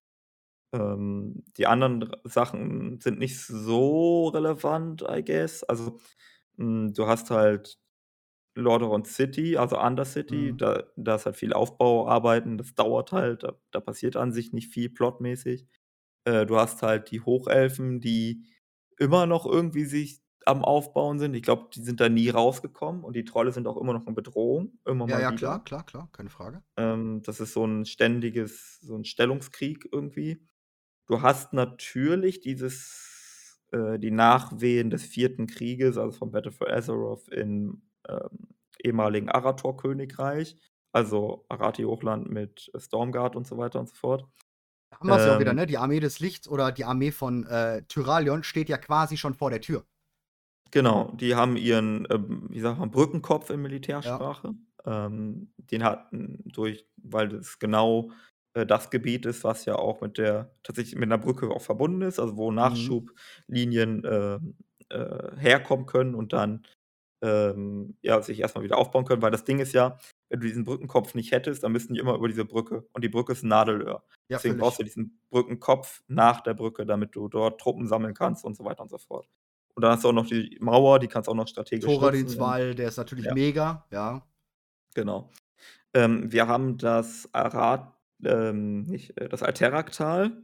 Ich bin mir ehrlich gesagt unsicher, weil wir so lange keine Sache mehr zum Alteraktal ha Ja. haben, wie da aktuell die, ähm, die Die Lage äh, aktuell ist tatsächlich, ist. die letzte strategische Lage ist tatsächlich Rabenhold. Rabenhold ist sozusagen, ja, King in Alterak. Macht so, ja, schurkentechnisch natürlich gesehen, ähm, dort, von dort aus ihre Züge. Auch schon Mhm. lange nicht mehr da gewesen, Rabenhold, jetzt mal im Ernst, das ist halt schon wirklich Classic. Ähm, aber ja, da, da ist Potenzial drin. Ne? Ich kann mir auch vorstellen, dass ein Tyralion auch sowas wie Ra äh, Rabenhold äh, einfordert und und und und und. Ne? Also, ähm, Ja, Ja. grade jetzt, wo wir's wissen. Ich äh, oh, jetzt kommt mir das grade erst. Ähm, Klassenque ich weiß nicht, wie sehr du in den Klassenquests der Schurken Legion Ordenshalle eingeweiht bist. Hm, Den unge den ungekrönten Rat und so was da. Ja. Ähm, das ist auch recht heftig. Da wissen wir auch noch nicht überhaupt nicht, was dort Sache ist, ne? Der ungekrönte König und so was. Ja, Äh, ja, ganz mächtige Angelegenheit, weil die sind wirklich mächtig. Die sind sehr mächtig, diese, ähm. Vereinigung, wo ja Ramholt mit drin ist sozusagen, ne? Ja, Äh aber es ist auch so 'ne brüchige Vereinigung. Also, die haben Ja. manchmal gemeinsame Interessen, aber die hintergehen sich ja auch gegenseitig. Ich glaube, die stehen sich viel selbst im Weg. Ist zumindest mal meine Wahrnehmung gewesen. Ja, schwierig. Ähm, wir hatten da jetzt grade noch mal 'ne Chatfrage, ob wir noch andere unbekannte, äh, Elfenarten, Rassen haben. Äh, ich glaube nicht, oder? Siehst du da noch irgendwelche Abwandlungen von Elfen, die irgendwie, ähm, kommen könnten? Glaube nicht, Hm. nein. Also, wenn, dann ge gibt's jetzt noch Abspaltungen, so wie die Lernelfen. Also, wenn, dann spalten sich jetzt noch mal irgendwelche ab, aber, ähm, ja, glaube ich jetzt nicht noch mal, dass wir das irgendwas ich glaube generell von verbündeten Völkern gehen äh, gehen sie jetzt eh immer mehr weg. Also, auch rein lore-technisch gehen sie da immer mehr weg, weil, ähm, sie eher auf die Customizations Options gehen. Mhm. Man könnte halt überlegen, ob es, ähm wa was an den Elfen ja komisch ist, in Anführungsstrichen, ist, die Elfen gingen ja hervor aus den Trollen. Und, ähm, was daran halt seltsam ist, dass, wenn Völker aus anderen Völkern hervorgehen, gibt es eigentlich immer einen kleinen Teil, der ja an den alten an den Ursprüngen festhält. Und das haben wir bei den Elfen nicht. Äh, vielleicht finden wir irgendwann mal 'nen Elfenstamm in Anführungsstrichen, die immer noch die Lore verehren oder so. Ähm, das könnte ich mir vorstellen, dass das irgendwann mal kommt. Ja, so Ähm so, ähm, ah, heißt so zurückgeb ne, ich zurückgeblieben ist halt so 'n echt dummes Wort. Ich finde grad das Wort nicht.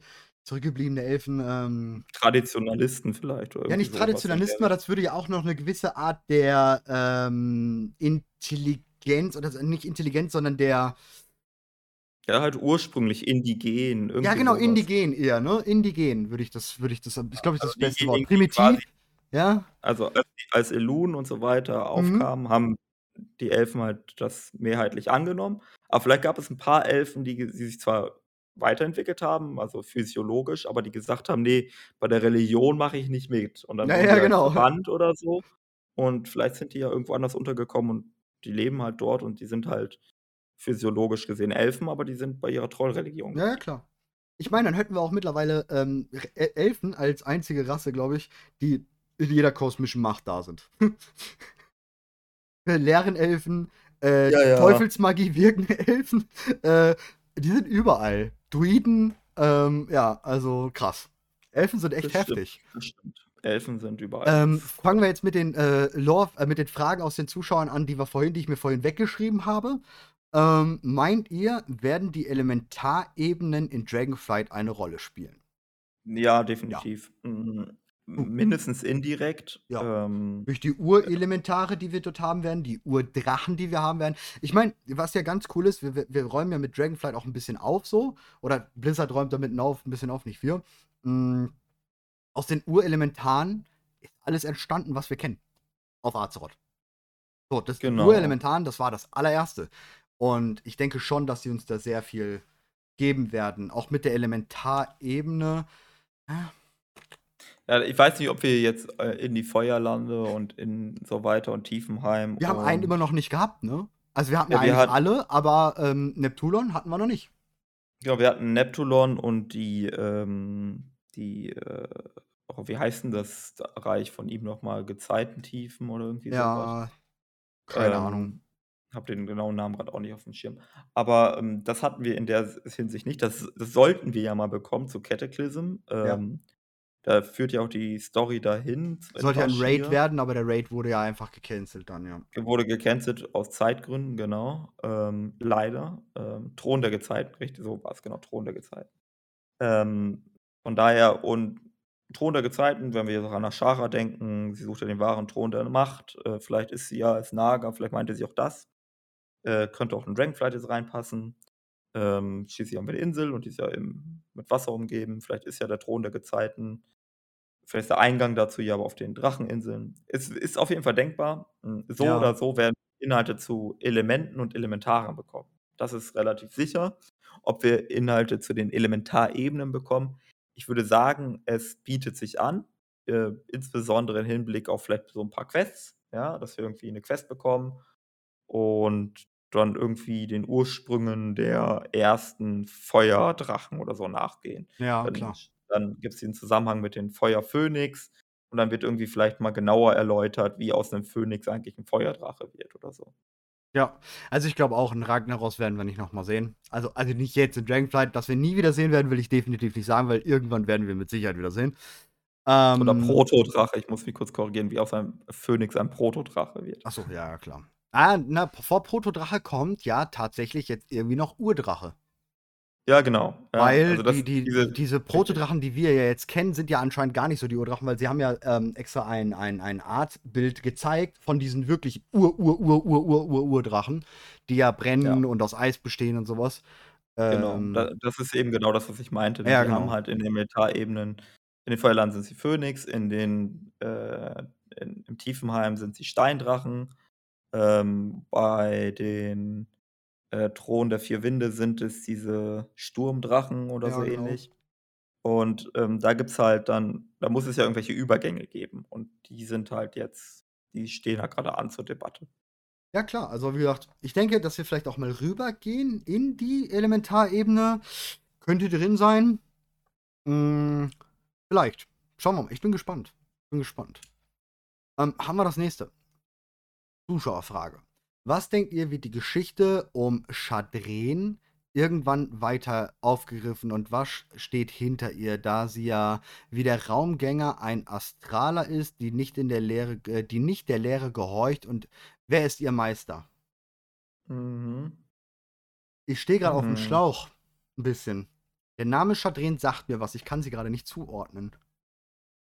Äh, Chadren ist eine von diesen Void äh, äh, ähm, wie nennt man die denn? Void Ethereals, also, Ja, genau, wie der wie der wie der Meister von Valer äh, äh, Valeria, ne? Genau, und den trifft man im Startgebiet der leeren Elfen. Äh, ist das Ah, sein okay. erstes Ist Erscheinen? das I die, die hinten know. auf dem auf dem auf dem Felsen ist? Ja, ja. Ah, alles klar, die in die Leere guckt, ne? Ja, ja, ja. Ja, okay, gut, gut, Ähm gut. Dann habe ich jetzt doch wieder den Faden. Genau. Äh, grundsätzlich, ähm, da haben wir halt diese Geschichte mit den ähm, mit den Ätherischen oder den Astralen oder wie sind die werden ja mal so, mal so übersetzt, die ja irgendwie sie die mit der Leere im Bunde sind. Und, äh, die Frage ist, ob wie die funktionieren und wie die organisiert sind und was die für hm, für Zwecke und so weiter verfolgen. Ich glaube tatsächlich, also, wie ich die wahrnehme, sind die gar nicht mal zweckdienlich unterwegs. Ich glaube, Mhm. die sind Selbstzweck. Also, ich glaube, die sind so 'n bisschen nach dem Motto: „Hey, wir bemächtigen uns und das ist jetzt halt der Weg, den wir eingeschlagen haben.“ Ähm, ob es da wahrscheinlich gibt es dort Strukturen, äh, weil, ähm, bei den Eth Astralen und Ätherischen war das auch sonst so. Wir haben das ja auch in Burning Crusade hatten wir die meisten Story, die meiste Ja. Lore zu dem Thema. Da gab's ja auch die Konsortium. verschiedenen Konsortien, genau. Und dort gab es ja auch die Anführer der verschiedenen Konsortien. Es ist Ja, davon der auszugehen, dass das hier auch so ist, der ne? Prinz, den wir ja auch immer wieder durch ein Hologramm dort dann sehen, ne, ähm, im Nethersturm oben im Biotop, ähm, wird er immer wieder gezeigt, gibt uns sogar selber noch Quests. Ja. Ähm, ja, einiges. Wobei sie auch dort bei den Quests wobei das ist natürlich Burning Crusade lange her. Die Geschichte Erzählung ist natürlich jetzt eine andere. Ähm, aber das zeigt schon dass dort vielleicht noch viel mehr hintersteckt hinter den Astralen. Generell wissen wir ja nicht wirklich viel zu den Astralen. Ähm was halt sehr komisch ist. Und die Astralen ähneln mir zu sehr den Ewigreisenden, bei denen wir grade schon mal waren. Ja, oder den Mittlern. Ja, genau, oder den Mittlern. Generell, irgendwoher muss ja dieses Volk, Ewigreisende, Mittler, Astrale wo kommt es eigentlich her? Woher hat das seinen Ursprung? Wir wissen ja auch, die Ja. Mittler sind zwar in den Shadowlands, aber eigentlich ja nicht den Shadowlands zugehörig, denn sie waren ja auch schon auf anderen Planeten und, und, und, und, und. Wo kommen Mhm. die her? Das Krasse ist ja, ähm, die offizielle Erklärung ist ja, dass die Astralen von einem Planeten kommen namens Karesh, glaube ich, Ja, ja, Karesh ist richtig. Ähm, genau. Und die Erklärung von Karesh ist, ähm, dass, äh also, die waren 'n krasses Volk und bla bla bla. Und dann kam Demensius, der, äh, Zerrütter? Ne, Devourer, der der Verschlinger, glaube ich. Verschlinger, so Verschlinger, kommt ja. ja. Und Dem Demensius ist 'nen, äh, Leerengott, ne? Also, einer von den Kreaturen, die angeblich die Allerschlimmsten sind. Aber die Erklärung ist ja eigentlich, dass sie gar nicht im Universum sein können. Es wird dann 'n bisschen so gesagt: „Hey, ja, ja, ja, ganz kurz geht es doch.“ So, und jetzt um jetzt mal wieder was anderes aufzugreifen, was wir grade eben schon mal gesagt haben. Was wäre denn, wenn, ähm, dieses Ereignis mit Karesh wurde vernichtet und die Astralen sind entstanden und hast du nicht gesehen, nicht in der Zeitlinie unseres Universums passiert ist, sondern in einem vorherigen Zyklus? Das war der Zyklu also, das vorherige Universum, äh, wurde von der Leere vernichtet und dazu gehörte auch D Demensius. Also, war einer der Leerengötter, die da aufgetreten ist. Und irgendwie durch den wirbelnden Nether oder hast du nicht gesehen, haben die Astralen es geschafft, äh, den Zyklus zu überleben und sind durch jetzt die ewigen Zyklus. Reisenden? Ja. Die sind halt außerhalb des Zyklus mittlerweile, weil sie nicht mehr körperlich sind. Ja, würde halt auch wieder diese diese Theorie, ne, die ich hatte mit den ewig Reisenden, dass sie halt oder die wir hatten, die ja immer da sind, weil sie einfach nur Beobachter, Sucher oder Sonstigen sind. Ja. Und die können mit Sicherheit die Hilfe von denen bekommen haben oder so was in der Richtung. Ja, wäre natürlich sehr spannend. Wäre sehr spannend.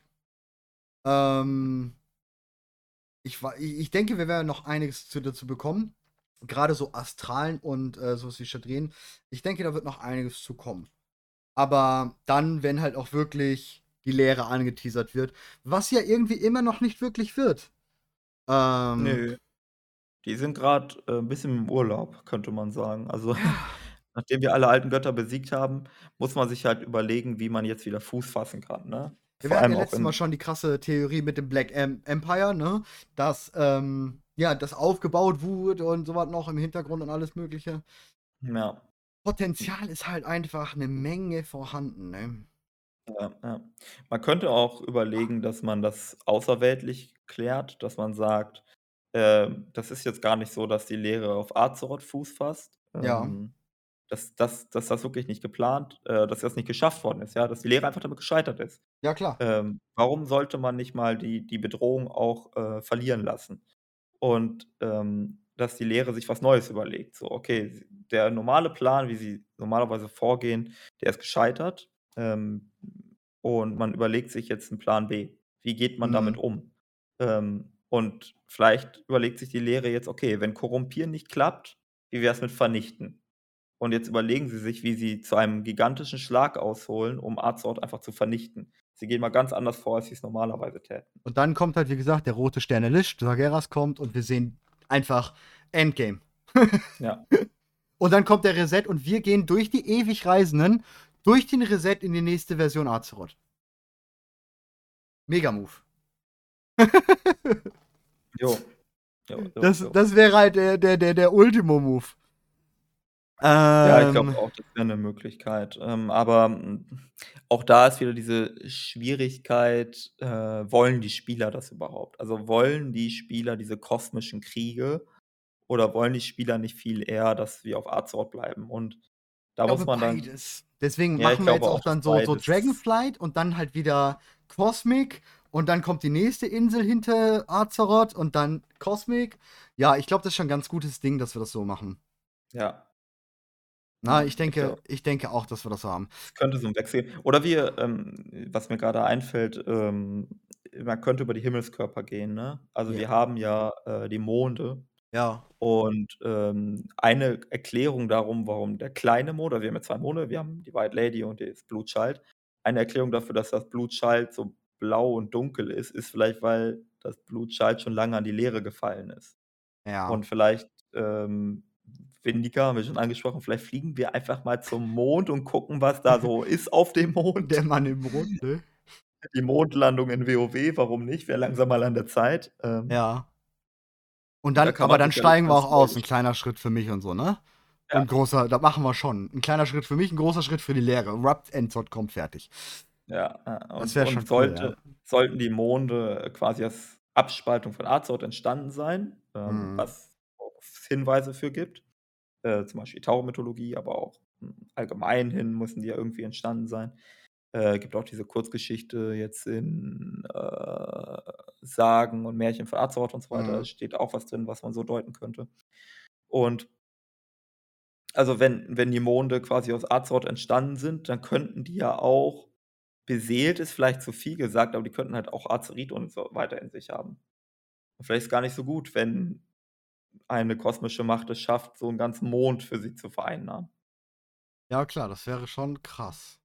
Ach, ich will noch ich will 'n leeren Fürsten sehen, der gegen Sargeras kämpft. Mehr mehr juckt mir da also, das will ich sehen jetzt, da habe ich jetzt Lust drauf. War nicht einer im Mond ein alter Gott, der rausgerissen wurde? Ja, das könnte auch sein, ne? Dass, äh, Y'Shaarashh gar nicht tot ist, sondern Y'Shaarashh ist, äh Oh ja, ein Mond ist geworden. das Blue Child, ja. Boah, ja. Boah, das wäre 'ne ganz wilde Sache, ne? Vor allem, wenn man bedenkt, wie viel, ähm, die indigenen Völker bei uns, äh, auf Azeroth diese Verbindung zu diesen Monden haben. Das wäre halt Ja. schon heftig. Äh, Ja. krass. Ähm, die nächste, die wir haben. Hat er vielleicht oder also, geht jetzt um Sargeras, hat er vielleicht auch versucht, Azeroth mit Teufelsmagie zu verderben? Also, da ging's darum, wo wir darüber gesprochen haben, ähm, wo er das Schwert in Azeroth reingerammt hat. Also, dass er da versucht hat, Azeroth mit Teufelsmagie zu verderben. Glaube ich Ähm, nicht. die Frage ist, ob er das überhaupt könnte. Mhm. Also, wir wissen, dass das mit Sargeras passiert ist, als er das Gefängnis geöffnet hatte, äh, Madun hieß es, glaube ich, Ja. wenn ich mich grad nicht irre, genau. Und darin war ja so viel Teufelsenergie, dass er davon überwältigt worden ist und dass selbst ein Titan, der normalerweise immun dagegen sein sollte, ähm, dem nicht mehr standgehalten hat und deswegen brennt der Typ und so weiter und so fort. Das tun Titanen ja normalerweise nicht. Jetzt ist die Frage, wa also, warum sollte Sargeras das können? Ich glaube Ähm tatsächlich andersrum. Er hat's eher wie Illidan geschafft, sich aus dem Mantel des Chaos ähm, oder Illidan trainiert's ihm grade an, ähm, dass er sie eher schafft, das den den Mantel des Chaos abzulegen, so. Ich glaube nicht, dass er die Möglichkeit oder die Chance hat, das Chaos weiterzugeben und 'ne gesamte, ähm, Weltenseele vor allem warum auch?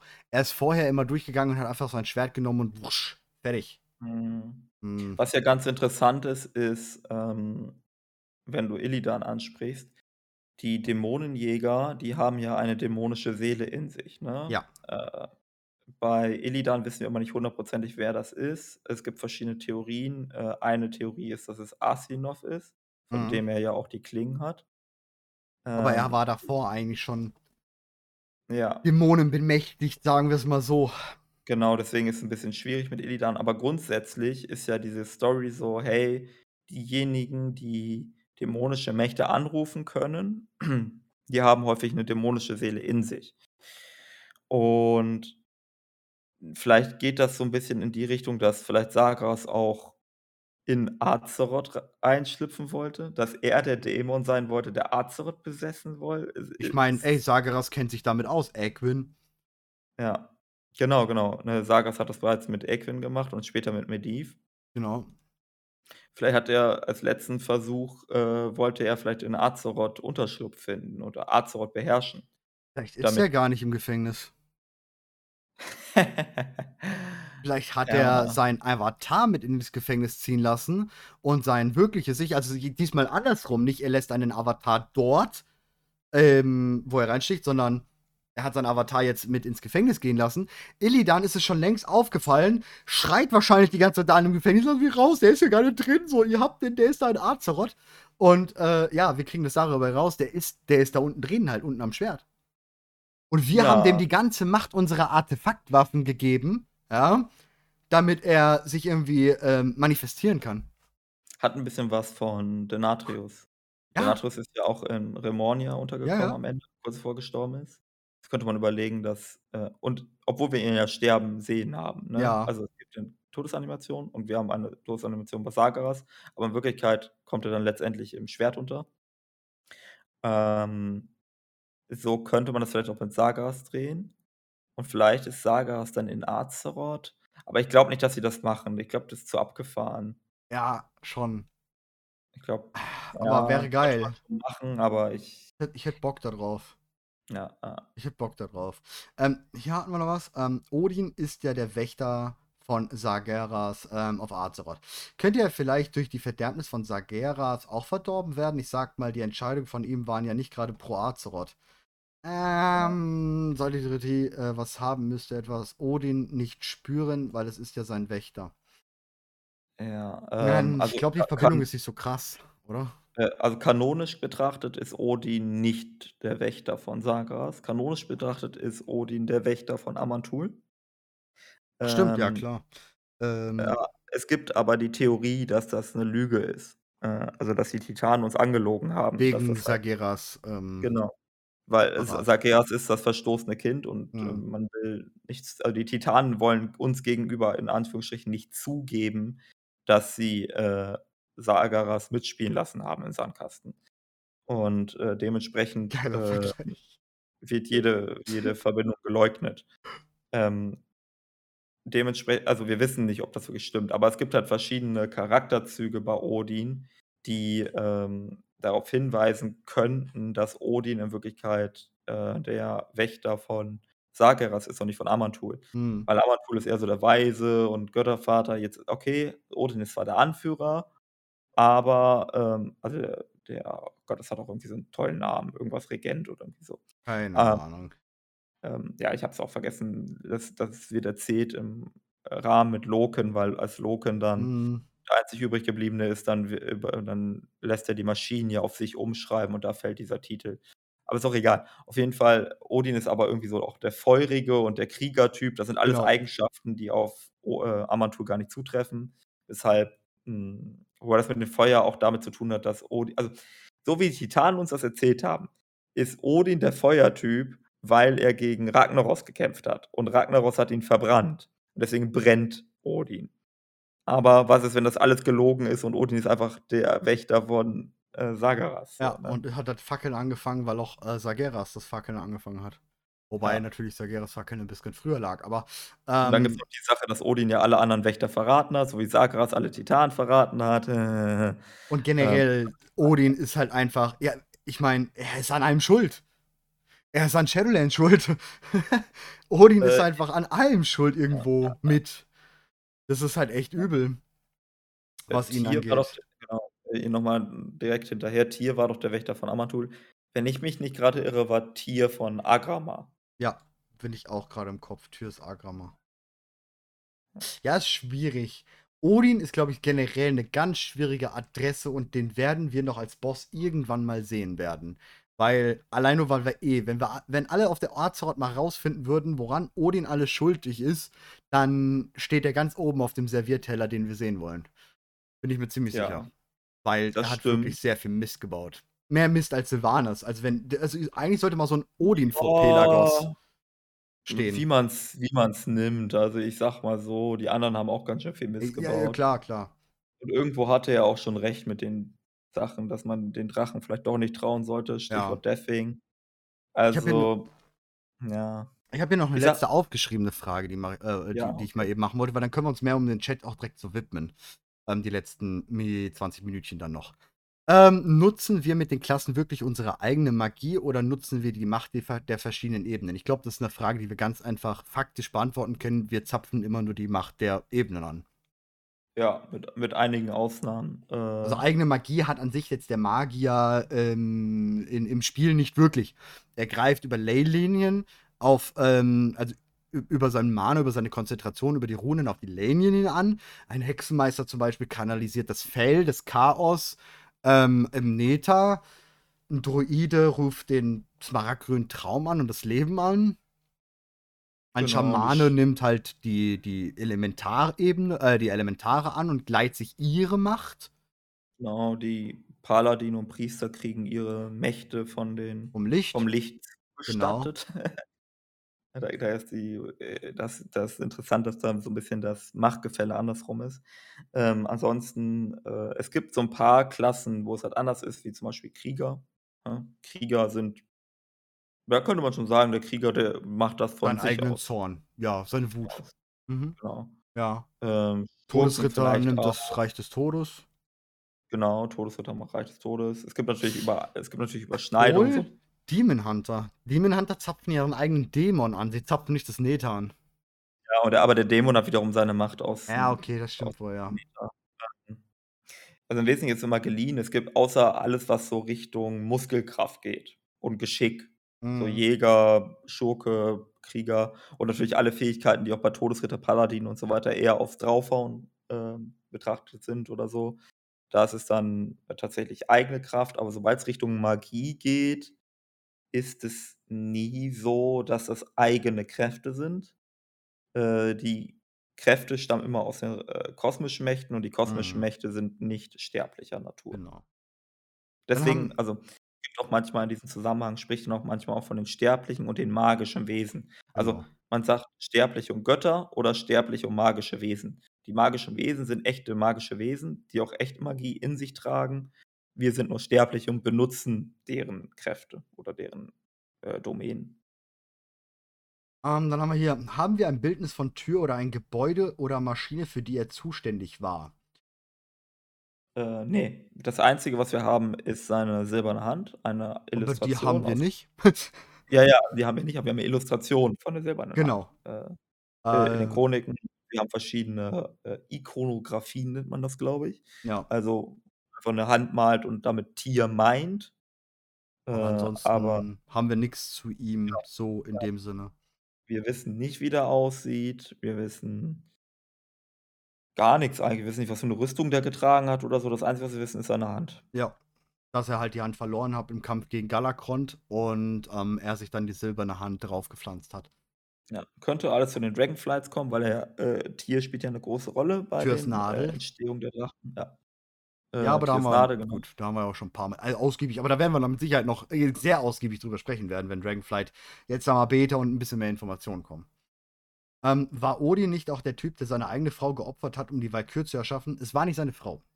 Es war Es war Helia. sein genau, es war Helia und Helia ist seine Ziehtochter, seine adoptierte Tochter, wenn man so will. Ähm, Helia war einfach nur eine Titanengeschmiedete, eine sehr mächtige, eine Magierin und, äh, Odin hat sie adoptiert. Genau, und die Ja. hat er letztendlich, ähm, Geopfert. geopfert, äh, weil irgendjemand musste die 1. Walküre werden und, Keine wollte, äh ganz ehrl also, ja, am genau. Rande, keine wollte Walküre werden. Genau, keine wollte Walküre werden und Odins, ähm, Verständnis von Erziehung ist eher konservativ geprägt. Er war so die CDU des des Ja. Rates auf Azeroth. De dementsprechend hat Odin gesagt: „Ist mir ganz schön egal, was du willst. Du machst, was ich sage, ich bin dein Papa.“ Ja, genau. Das ist ungefähr die Story. Ähm, dann hatten wir hier habe ich grade noch äh, was wir noch gar nicht erwähnt haben, die Schreckenslords. Ja, wir haben ganz mal kurz drauf angesprochen, Lord Rexion, ne? Ähm, glaubst du, dass da noch heftig jetzt was Schreckenslords kommt? Also, ich meine, es wird mit Sicherheit noch mal Lord Rexion und und Denatrius. Das wird da wird noch mal was kommen irgendwann. Aber ich glaube, das dauert auch, bis wir das wiedersehen, oder? Äh, also, ich vermute tatsächlich, wir hören das nächste Mal so richtig von den Schreckenslords, wenn wir uns der Lehre widmen. Ja. Also, für mich ist es nur logisch, dass die, äh, Schreckenslords jetzt, ähm, sich der Lehre widmen, weil sie das auch schon früher getan haben. Also, die Schreckenslords oder die Nasrusim haben auch schon früher die Lehre erforscht und verehrt. Ähm, es ist ja literally die Story, dass als Sargeras das 1. Mal die Nasrusim gefunden hat, einen Planeten gefunden hat, auf den die alten Götter, äh, waren und, äh, Nasrusim, die die verehrt haben. Ja. Dementsprechend, ähm und dadurch, dass so Vaal besiegt worden ist, werden sich die Schreckenslords jetzt der nächsten kosmischen Macht, äh, widmen, die ihnen die größte Macht verspricht. Und das wird höchstwahrscheinlich die Lehre sein. Äh, Entschuldigung. Boah, verschluckt. Ähm, ja, sehe ich so. Ähm, aber war da nicht auch noch irgendwas mit seiner Frau? Odin Frau? Frau Odin? Odin, nicht, dass ich wüsste, 'ne Frau, oder? Bin ich grade bin ich grade am Schlauch? Ne. Hat Odin ein Odin hat Äh 'ne Geliebte gehabt, glaube ich, ja. Da erinnere ich mich an irgendetwas und ich weiß nicht mal mehr, in welchem Buch das war. Ähm, Thorim Ne. hatte 'ne Frau, genau, die Genau, Thorim hatte Verrat. Frau. Ähm, also, das Ding ist, in zumindest soweit wir wissen, äh, ist es in WoW beziehungsweise in Warcraft bisschen anders als in der nordischen Mythologie oder in auch im Marvel-Universum. Thor beziehungsweise Thorim ist in WoW nicht der Sohn von Genau. Odin, dementsprechend bedarf es auch keiner Mutter. Ähm, es sei denn, bisher wurde uns diese Story noch nicht erzählt, aber das wäre Aber gut, sie sind ja eh Geschmiedete, ja, Erschaffene, also genau. so oder so keine Mutter. Genau, ähm, Thorim ist also, wenn man so ja genau, es ist sehr schwierig mit Väter-Mütter-Geschichte Ja, so. aber ich wüsste auch nicht, wie gesagt, dass da 'ne Frau war von Odin. Ne, Also, man hörte mal auch von einer Geliebten und ich weiß wirklich nicht mehr, wo ich das gelesen habe. Es war irgendwie eine Geliebte von Odin, gab's mal. Ja, also, ich ich also, klar, äh, wenn er sich einfach 'ne Tochter aussucht, kann ich mir auch vorstellen, wenn er da irgend 'ne Ja. Walküre oder 'ne andere. Titangeschmiedete attraktiv findet, dass er dann sich denkt: „Ja“ Die nehmen wir mal. „die nehmen wir mal.“ Aber das ist dann vielleicht auch wieder eher so 'n 'ne einseitige Beziehung, kann ich mir auch vorstellen, ehrlich Ja, gesagt. glaube ich auch. Ähm, und ich glaube, deswegen ist es jetzt auch nicht weiter bekannt, aktiv weiter vorangetrieben worden, weil, ähm, Blizzard, glaube ich, das auch gar nicht so schreiben jetzt mehr schreiben würde. Ähm deswegen ist das, glaube ich, dann nicht da. Ähm Warte mal, Ja? ich habe mich geirrt, Okay. äh, weil ich habe parallel im Wiki nachgeschaut. Warte mal, bin ich Maurice habe ich mich da wieder komplett vertan? Double Agent. Doch, Odin wird als Vater von Thorim und, äh, Loken bezeichnet. That's interesting. Aber es wird auf keine Mutter verwiesen. Hm. Da muss ich Okay, noch mal echt? in die Research gehen tatsächlich. Er wird als Ja. Vater von Thorim gewertet. Ja, aber soweit ich das, im Kopf habe, waren sie alle gleichgestellt. Ja Odin gut, also natürlich als irgendwo der der obere Anführer, aber zum Beispiel selbst als das ja mit den Aspekten war, haben sie nicht auf ihn gehört oder nicht auf ihn gewartet oder sonst was. Und wenn er nein gesagt hat oder nicht mitmachen wollte, war denen das scheißegal. Auch wenn er also sozusagen dieses Art, ja, Oberhaupt des der Wächter war, war er nicht so krass Oberhaupt oder jetzt nicht so hochgestellt, dass sie irgendwie Wert auf ihn gegeben haben. Ich glaube also, was ich jetzt vermuten würde, ist, dass, ähm, das ähnlich ist wie mit den Titanen. Da da heißt es ja auch, dass Amantul der Papa ist. Ja, weil er alle anderen erweckt hat, weil er zuerst Rich halt da war, ja. Genau. Und bei Odin, der hat jetzt auch nicht die anderen erschaffen, der hat vielleicht auch nicht die anderen erweckt, aber wie gesagt, er war jetzt vielleicht als Erster da. Er war einfach der 1. Titangeschmiedete, der Ja. 1. Wächter, der erschaffen worden ist. Und vielleicht darüber hinaus, ähm, könnte man vielleicht überlegen, dass Odin ein kein biologischer Vater ja. ja, so sinnbildlich, sozialer Vater Ja, ist, genau. ne? Ich meine, gut, so oder so, Vater, so äh, biologisch kann er nicht wie die wissen ja, die anderen wurden erschaffen. Da hat ja Ja. jetzt nicht 'n Odin mit was weiß ich was rumge und dann kam da ein Thorim raus, ähm. Aber gut, man könnte natürlich so überlegen, dass es, ähm, Vaterfigur im Sinne von, äh, er ist derjenige, der die Maschine bedient hat. Ne? Ja, das das kann natürlich sein. Ja, natürlich, das kann sein. Ähm, oder mit zugesagt hat, wer welche Macht oder so was, ähm, auch mitbekommt. Ja. Das kann natürlich dann auch sein. Aber ansonsten, ähm, schwierig, haben wir da eigentlich nix. Also, kann ich mir auch nicht vorstellen. Also, biologisch gesehen sowieso nicht. Das sind halt Titangeschmiedete, ähm, beziehungsweise Wächter.